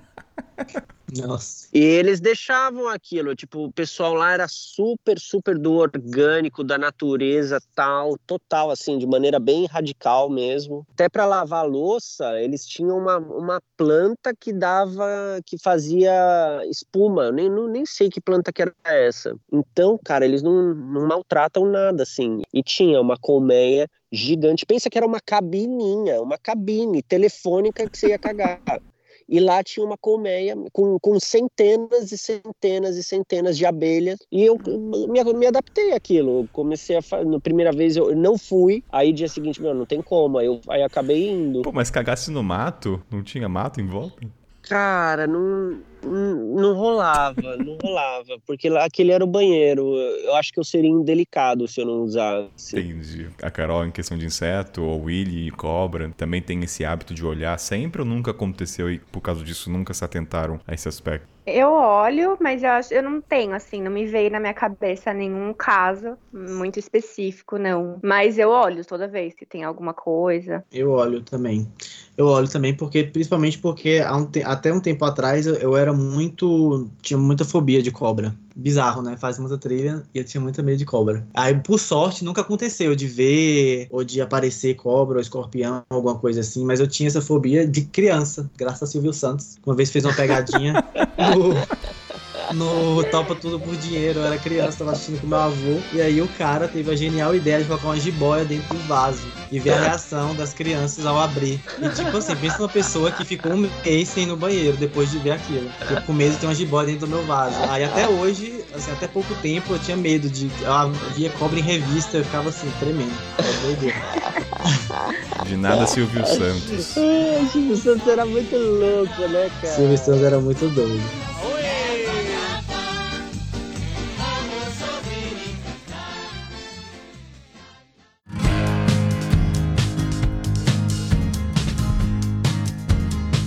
Seguinte, galera, programa chegando no final, muito, vamos fazer, trazer uma pauta mais leve, descontraída, chega de coisa séria, né? Queríamos aj ajudar a você, ouvinte, a cagar lá fora com muito deleite. O que aconteceu? Tem uns bastidores dessa pauta aqui, e a gente ficou falando assim, hipoteticamente, qual é o tipo de banheiro, níveis, né? Nível 1, 2 de higiene, de quanto você estaria apto ou não a entrar no banheiro. Então vamos fazer um joguinho aqui ao vivo, tá, gente? Não, não preparamos isso, não sei qual vai ser os níveis, mas de uma escala 1 a 10, partindo do pressuposto que 1 tá lindo e 10 é o absurdo, do não vou entrar no banheiro. O que que pra você vai? Momento assim, ao vivo, vai improviso, é Faustão. Quem sabe faz ao vivo, né? Já dizia. Então vamos lá. Nível 1, nível lindo, nível assim, supra-sumo. O que que é um banheiro lindo para vocês. É de mármore, tem musiquinha, tem um jazz quando você abre a porta, tem os perfuminhos que dá para você roubar e levar embora, que o cara não vai perceber. O que, que, é, que, que é o nível 1 para cada um aí? O de casa. morreu, morreu, ganhou. Não, não, não, não tem o que. É, é já foi nocauteado, já. Muito obrigado, Willy. Parabéns. O Willy é muito bom no improviso. É sair, tirar o conforto de casa, não há quem ganhe. Então, assim, número um, cagar em casa. É. Agora vamos pro nível 2. O que, que é para vocês? É quando você tem privacidade, tem musiquinha, tem fechadura, né? Queira ou não, isso é muito importante quando você tá na estrada. Quando você consegue fechar a porta, não tem que usar o bendito joelho ou pé para ninguém entrar enquanto você defeca. Mas vamos lá, o que, que é o 2 para vocês? Ah, pra mim é um, banheiro, é um banheiro seco na natureza. Você tá muito. Você tá muito ah. ripong, hein? Você tá muito ripong. Cadê, cadê, cadê o. Cadê, cadê, cadê? É, é uma não, delícia, cara. É uma delícia não. mesmo. Compartilha. Mas daí, ó, Igor, eu sei a resposta, mas agora a gente precisa dar uma resposta para as pessoas. Banheiro seco, como é que você faz se você se limpa com água? Cara, aí ferrou. Aí é o seguinte. não, não, não é que ferrou, é o seguinte. Vamos lá, tiro o excesso com um papelzinho e jogo lá e jogo a madeira em cima. Só que depois, do lado de fora, por isso que é importante estar na natureza, aí eu limpo com água. Eu saio do banheiro, porque, por exemplo, essa experiência que eu tive no Yurt era um, um lugar enorme só pra gente. Então eu, eu saí pelado do banheiro e me limpei do lado de fora com água. É, isso é importante esclarecer. Pra mim Boa. seria também banheiro seco, com uma vista e você trouxe essa questão da fechadura, que para mim é importante. De alguma forma, é isso, assim, eu não poder me preocupar em ter que ficar usando minha mão para segurar alguma coisa, ou pé, né? E, e, por que o banheiro seco, né? Assim, por causa de todas essas características que a gente falou antes do que compõe o banheiro seco, que é esse cheirinho de frescor, não ter outros odores, não, não acumular bicho, é, não tem a, a cestinha de lixo do lado também acumulando um monte de coisa, né? Ele é realmente assim, pra mim, a higiene, o, o, símbolo de higiene não é um banheiro de mármore com, sei lá, cheiros e Nossa. músicas. É o banheiro seco que não tem nada disso. Não tem odor, não tem som, não tem nada.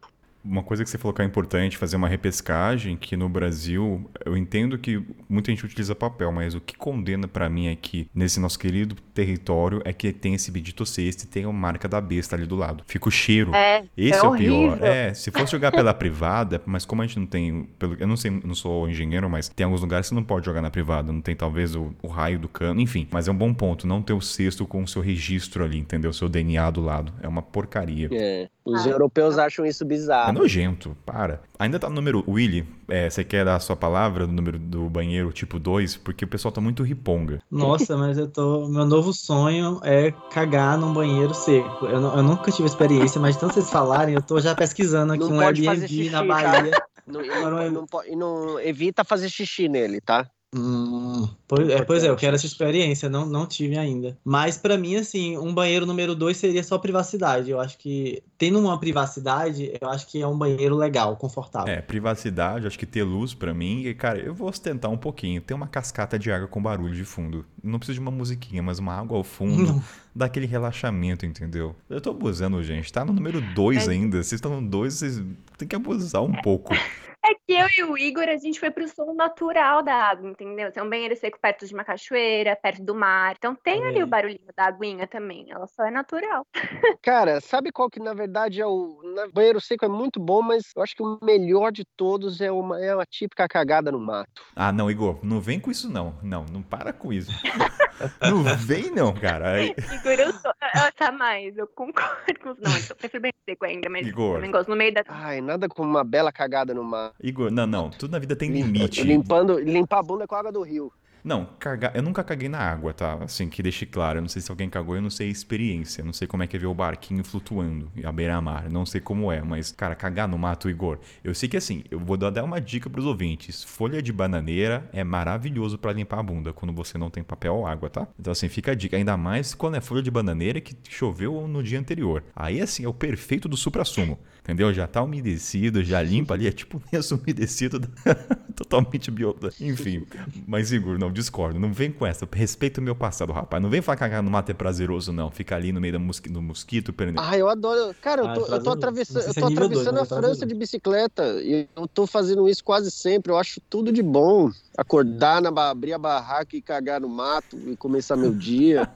Vamos avançar os números pra não ficar muito longo isso. Vamos pro número 5 ou 6. Quando começa a piorar, é o cheiro, é você ver a bosta ali na frente, porque tem, um, tem o latrina, mas às vezes tá entupido e você vê a bosta. Você, você caga sobre a bosta, viram camadas sobre camadas. Esse é o meio termo? Como é que é pra vocês aí? Vamos avançar um pouco aí. Pra mim, o tolerável, que seria o meio termo, né? Esse tolerável. Ele é, pode ter coisas que eu vejo, mas que eu consiga ainda assim fazer cocô sem ter que tocar em nada, né? Então, por exemplo, eu prefiro uma latrina que eu consiga ficar de cócoras do que um vaso sanitário que tem cocô no assento, Ah, por exemplo, né? Se eu não consigo sentar, eu não, eu não, não tenho espaço pra sei lá, fazer cocô sem encostar em alguma coisa, né? Então acho que é isso. Tem um lugar que pode ter cocô dentro, não tem problema. É que não tem problema, é tolerável, Uhum. desde que eu consiga fazer sem ter que encostar. E pra mim, uma coisa que eu sei que tem aí um dos convidados que não sofre com isso, uma coisa que pesa muito pra mim é cheiro.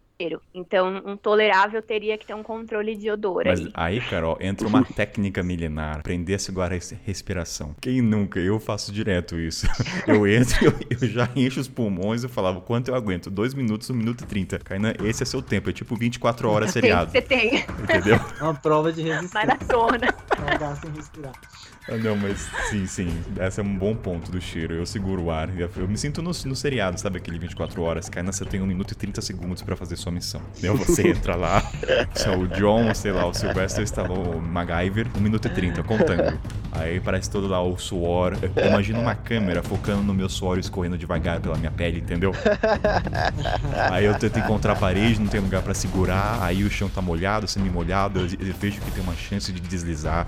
Aí eu começo a suar frio. Escorregar. Cara, escorrega. Aí, pra mim, meio termo é o pouco do cheiro, não é tanto. Pra mim, não tem problema ver cocô lá no latrina, isso já me acostumei, acontece muito. Só que pra mim, o que pesa é ver se tem xixi no chão ou eu tenho uma chance de escorregar. Porque dependendo do piso, se torna escorregadio, então eu fico com receio. Aí eu começo a ficar, putz, tá muito molhado isso aqui, entendeu? Ah, sei não. Quando você não tem lugar pra segurar na parede também. Esse é o meu meio termo, aí depois eu vou pro extremo. Mas vai que é tua, Igor. Assim, é que eu, é que eu curto o lifestyle do, do, do não bonito, né? Mas pra mim, o nota 5, 6 é o típico hotel de 3 dólares da Ásia.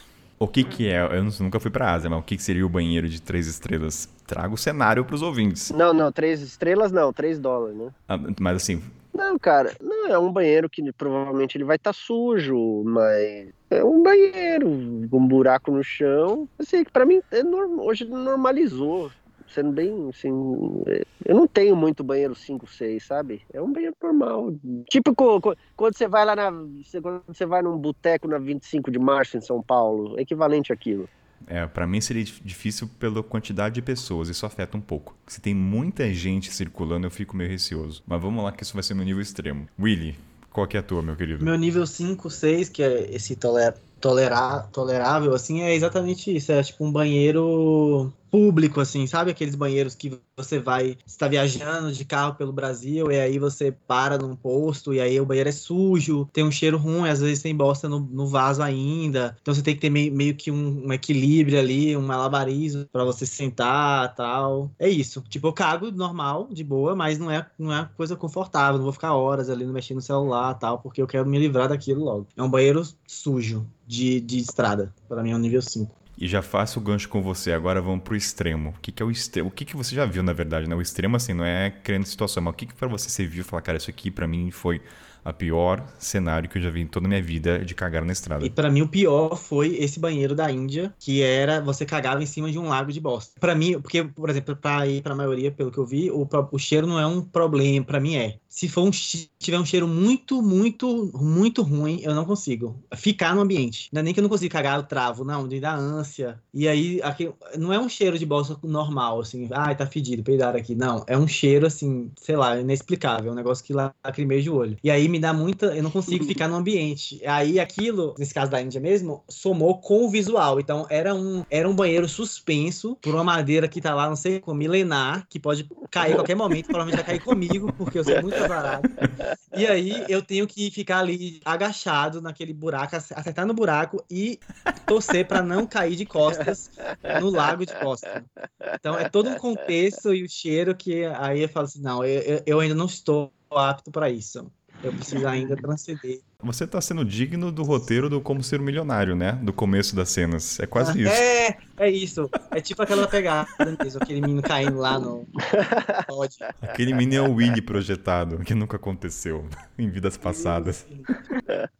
Carol, qual foi a sua situação mais extrema em estrada? Eu sei que você acabou de colocar em estrada, mas assim, eu não consigo pensar num banheiro mais extremo e, e pior do que os banheiros químicos dos jogos e festas universitários do Brasil. Pra mim, Olha! já que É eu tenho, a gente começa. Pra mim, o pior banheiro de todos. Se a gente começou com o melhor é o banheiro de casa, pra mim, o banheiro número 10 é banheiro químico em aglomerados urbanos e jovens com Sim. bebidas alcoólicas do Brasil. Nossa, Verdade. excelente, excelente. É como se você entrasse na privada, né? E, e alguém sacudisse aquela caixinha com você dentro. assim. Nossa, é Nossa. horror. É Não, horroroso. e, e o mods menstruado colado na parede.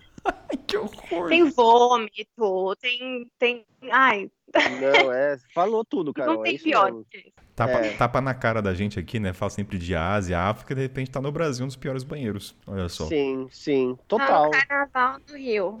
Entendeu? É, É isso. é. Assim, eu não, É. nunca fui em festa universitária e carnaval, então não tenho. Para, eu tenho uma ideia, né? Eu imagino, mas pra mim, situação muito extrema vai, de condições de estrada, pra mim seria três pontos: o chão é escorregadio, tá totalmente escuro e tem uma porta que eu não consigo trancar. Isso pra mim é o temor. Isso é banheiro químico. É, mas num, adiciona- É festival. verdade, é Ele verdade. acabou de escrever banheiro químico. Nossa, exatamente, é os quatro pontos pra mim, é os quatro pilares, que é pessoas em volta, É. muita gente, chão escorregadio, escuro não dá pra trancar. Olha, olha, Carol, você me fez descobrir É. que químico é meu É. Exato. Você foi cirúrgica nessa, Carol. É exatamente isso. Tem banheiro químico químico que eu não entro no Brasil. E é o que eu vi, de, é o é único que eu não entrei. Na Ásia, buraco de merda e coisa toda, mas o pessoal tem, no mínimo, tem bom senso. Não vai ter vômito no chão, não vai ter modo escolado na parede. Camisinha. Camisinha. Porra. Porra, é podre, cara. Nossa, banheiro químico de eventos no Brasil é o que eu vi de mais podre na minha vida. Cara, fazer um- um- uma analogia o que a Carol falou do Brasil, do retorno, que eu senti falta, foi chegar no Brasil e não poder ir no matinho mijar. É uma coisa que eu achei muito estranha. Você tem que ir no, spa- no banheiro pra fazer isso. Queira ou não, vai, tudo bem, eu tava na área rural, ou até na cidade, dependendo. Você vai ali no Matagal, alguns países africanos, tá? não são todos, tá, gente? Mas isso é um- uma coisa normal. A Carol pode falar também se concorda ou não, mas você vai ali no mato e mija ali, numa boa. No Brasil você não faz isso. Você não coloca o pipiu pra fora e mija ali no mato. Você não faz isso. Então, é um só um Nossa. Em alguns lugares, né? É, é. Faz Aí eu acho que ainda tem lugar que faz. É. É, não, Mas É, assim, cidade em grande. Paulo você não vai fazer na- no Marginal Tietê. Assim, Então, estamos mas é, São mesmo que Paulo, tem- vários. Exato, mesmo que tenha mato, a pessoa não para ali na estrada, abre ali e mija. Que é muito comum você pegar ônibus, para ali e todo mundo mija, sabe? Não, e de repente não tem esse hábito. Então, é só uma, uma analogia, não tá muito conectado, mas sobre xixi, né? É xixi, tá bom? Então tá ali, tá junto. Aí só fazendo assim um comentário, né, que eu acho importante a gente você falando essa questão da- do seu retorno pro Brasil, conectando com a questão do banheiro químico também, que eu acho que no fundo, no fundo, no fundo, tudo que a gente falou aqui tem a ver com hábito e com, com, cultura, né? Não com certo, errado, bom ou ruim. A gente teve exem- exemplos diferentes. E eu acho que é isso, assim, queria só falar isso porque eu, pelo menos, recebo muita pergunta quando as pessoas querem viajar para o continente africano e vêm falar comigo, eu recebo muita pergunta de ai, mas como é que você faz com latrina? Ah, é assim, como se fosse o fim do mundo, né? Como se fosse a pior coisa do mundo, e de repente uma pessoa que é isso, que vai para eventos no Brasil e usa banheiro químico o tempo inteiro, mas pelo simples fato daquele ser normal para ela, dela já estar acostumada, ela acha que aquilo é higiênico, ou sei lá, aquilo não é bizarro, né? Aquilo é bizarro. Então é isso, assim, acho que é, gente, relaxa e faz cocô, que é gostoso. É isso aí, boa. Nessa sequência, relaxa. Faz... E aí, puxando disso, então, você, ouvinte, que está escutando todo esse nosso papo, as nossas histórias, e às vezes está aterrorizada ou aterrorizado com, com os banheiros, os bichos e os cheiros, eu acho que a gente pode dar algumas dicas agora, Kainan, práticas, né, do que fazer para as pessoas não precisarem deixar de viajar ou acharem que então esse episódio todo foi para falar que, nossa, é muito difícil fazer cocô pelo mundo. Quais são as dicas práticas que a gente pode dar mesmo, assim, bem diretas, de como contornar essas situações, né, todas? Eu não uso, mas eu conheço gente que vocês falaram um momento do isqueiro, né, então acho que isso é uma das dicas práticas, de usar isqueiro com a questão do cheiro, mas se alguém quiser, eu sei que vende em todas as farmácias do Brasil hoje em dia, vende sprayzinho, que chama, a primeira marca que teve chama Frico, Frico, né, assim, que são esses sprayzinhos para neutralizar o seu cheiro, se isso for uma questão para você. Eu também não uso, mas eu acho que se a questão do papel higiênico for uma questão, também carregar papel higiênico ou lencinho umedecido, eu particularmente acho que é gastar papel, mas é uma dica se isso for importante e não precisa, eu acho que não, não sei a experiência de vocês na Índia, porque para a Índia eu não fui, mas viajei no Sudeste Asiático e na África, às vezes eu já ouvi gente em blog dando dica para levar papel higiênico na mala. Eu acho isso um, também não precisa colocar na mala aqui do Brasil, gente, vende papel higiênico. Nas todos os países que eu fui, eu encontrava papel higiênico para vender, se eu quisesse comprar. Acho que são essas duas, assim, as dicas práticas para quem tem mais problema com cheiro e para quem ainda quer se limpar, garantir que vai poder se limpar, é carregar esse fricô e carregar papel, lencinho dentro da bolsa. Vocês têm alguma dica prática, assim? Vocês já pensaram em coisas para facilitar? Eu acho que eu, eu quero dar até um, um. Falar real, assim, que, gente, o mundo já tem toda a infraestrutura adaptada para o turismo. Todos os países do mundo. Tá? A gente está contando histórias extremas de lugares que normalmente estão fora da rota do turismo. Então, se você quer fazer uma viagem bonitinha, conhecer um país, tal, você vai ter acesso a hotéis mais higiênicos. Você vai encontrar um, um café com um banheirinho limpinho. E você, por exemplo, você quer viajar à Índia, você consegue viajar à Índia praticamente toda fazendo seu cocôzinho no banheiro limpinho. Então não se assustem com o que a gente está contando. E a questão aí, eu acho que o lenço umedecido que a Carol falou, ele pô, vai eliminar aí para quem tem não se sente à vontade de limpar com água, limpar com a mão, lencinho umedecido vai resolver os seus problemas. É super válido falar isso mesmo, porque realmente a gente está contando aqui as histórias mais absurdas porque está criando conteúdo. Mas na maioria das vezes eu acho que a gente enfrentou banheiros mais normais, assim, na nossa viagem, porque é o que Igor e Carol falaram, o mundo já está adaptado para o turista. Então, se você vai viajar normal, normalmente, assim como um turista mesmo, você vai encontrar uma infraestrutura bem bacana, seja no, na pousada, em restaurantes, nos lugares que você for andar. E até mesmo se você for um mochileiro, tal, vai que, querer se aventurar mais pelo interior do país, então a minha dica é viva a experiência, assim, sabe? Não leve nada tão a sério que estrague a experiência ou então que te impeça de viajar, não deixe que o banheiro te boicote, assim. Eu sei que tem muita gente que deixa de viajar para um destino ou coloca algum destino na lista negra porque acha que não vai conseguir usar o banheiro naquele lugar. É uma questão, é tabu para muita gente ainda, mas não faça disso um boicote, assim, para você conhecer o mundo, para você ter experiências, viajar. Pelo contrário, torne o ir ao banheiro uma experiência para você conhecer a cultura daquele lugar, ou então até mesmo para ter história para contar, não sei, enfim. E uma coisa legal também, que se a gente prestar atenção assim mais a fundo no que a gente está falando, é uma coisa, principalmente no começo da conversa, você acaba se conhecendo também, né? Carol falou, né, da, tipo, de coisas que ela, hábitos que ela passou a ter, que ela percebeu que ajudaria ela a assaltar o intestino, por exemplo. Então a viagem, quando a gente fala que viagem é autoconhecimento, viagem a gente se conhece e tal, não é só uma questão filosófica e tal, autoestima e, e etc. É também uma questão do nosso corpo. A gente começa a se conhecer como a gente funciona, como a gente funciona bem, o que funciona pra gente comer, como a gente os nossos horários, os nossos limites. Então viajar é um é autoconhecimento em todos os sentidos, não só espiritual, mas também no corpo. A gente começa a conhecer nosso corpo, como, como nosso corpo funciona e como ele reage em situações adversas. Então viajar é maravilhoso, inclusive cagar fora. E também, se eventualmente na sua viagem você precisar fazer um cocôzinho num banheiro bizarro, faça, porque no final essas são as melhores histórias que tem para contar. Imagina se todo mundo aqui só fizesse cocô em banheiro normal. A gente não ia ter uma história legal para contar para vocês. Da não existiria forma, esse podcast. Não existiria, é, exato. Não existiria o um podcast como um todo, exatamente. Então, no final, essas são as melhores histórias, é o que você vai contar para seus amigos dando muita risada. Eu vou compartilhar um sentimento. Eu estou emocionado com esse programa. Porque, como produtor de conteúdo, eu, eu nunca imaginei que uma pauta de cocô Cocô, tá, gente? Eu vou falar cocô aqui. Seria tão incrível, tão informativo, descontraído. Cara, eu tô assim, olha como a gente consegue desmembrar cocô, gente, e trazer tudo isso. Eu nem, nem sei qual vai ser o título, porque foi tão incrível. Eu, vocês vão dar ideia depois, tá? Mas eu tô realmente emocionado como o Cocô conseguiu trazer um programa de mais de duas horas, sinceramente. E assim,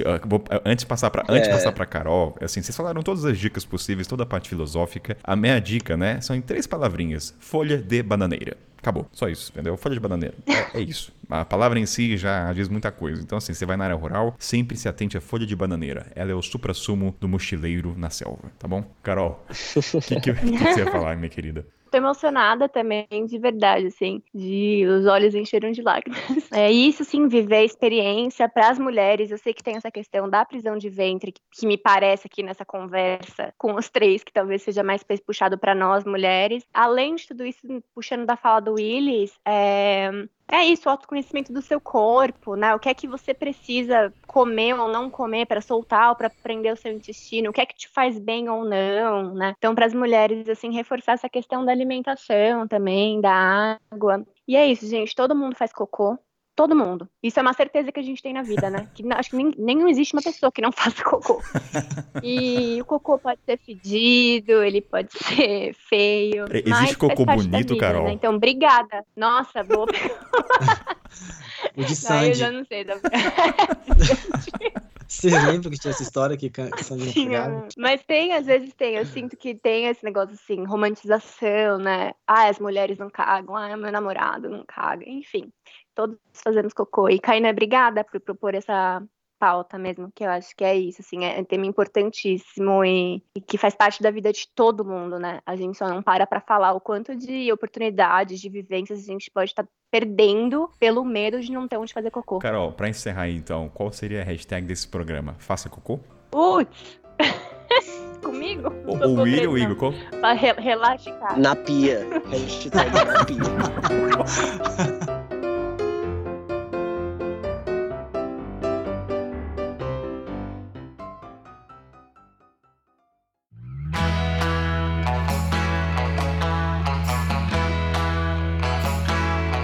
Momento Jabá, galera. Aquele momento onde os convidados falam onde se encontram, em quais redes sociais estão e aonde eles também cagam, né, no momento que estão no celular. Mas então, né, vamos lá, vamos começar pelo Willy Barros. Meu querido, onde as pessoas te encontram? Então, vocês me encontram lá no Ei Mãe Tô Vivo, no Instagram, no YouTube e no blog. Colocou Ei Mãe Tô Vivo, eu apareço lá. Carol, onde as pessoas te encontram enquanto estão cagando no banheiro? Me procure no Instagram também, é Carol Ucier, com dois S, o S, S I R. Eu tô agora de volta no Brasil, né, Kainan? A gente tá compartilhando desse momento também de voltar para cá. Então é uma nova fase para mim, tô aí me descobrindo na. me reafirmando numa outra vida que é a da dança, que inclusive solta muito intestino. Rebolar é uma ótima dica para soltar o intestino para as cólicas menstruais. E queria só aproveitar, assim, sendo né, que eu tô trazendo as questões das mulheres, eu acho que na viagem, além do cocô, a menstruação é uma coisa que impede muitas mulheres, né? Do como é que eu vou lidar, se vai ter lixo para jogar o meu sorvete ou não. A página Elas Viajam Sozinhas no Instagram da Lana tá com uma série ótima sobre menstruação e viagem. Então, queria deixar essa recomendação aqui para as mulheres se elas quiserem saber um pouco mais. Meu querido Igor, Onde é que as pessoas te encontram enquanto estão lavando a mão na pia com o celular ao lado? Galera, eu tô viajando o mundo já há cinco anos, então todo esse conteúdo vocês podem encontrar no Instagram free.igor ou no YouTube freeigor, com espaço. E, cara, eu tô fazendo vários vídeos super maneiros, mostrando todos os detalhes dessa aventura muito doida. Bem, é isso, gente. Aqui é o Kainan Ito, a voz de sempre. Se encontra lá no Instagram kainan.ito. Sem muitas delongas, vamos encerrar a pauta. É isso. Valeu, galera. Valeu, Carol. Valeu, Willy. Valeu. Valeu, muito bom. Valeu, Valeu galera. Lava a mão, hein, gente. Lave na mão.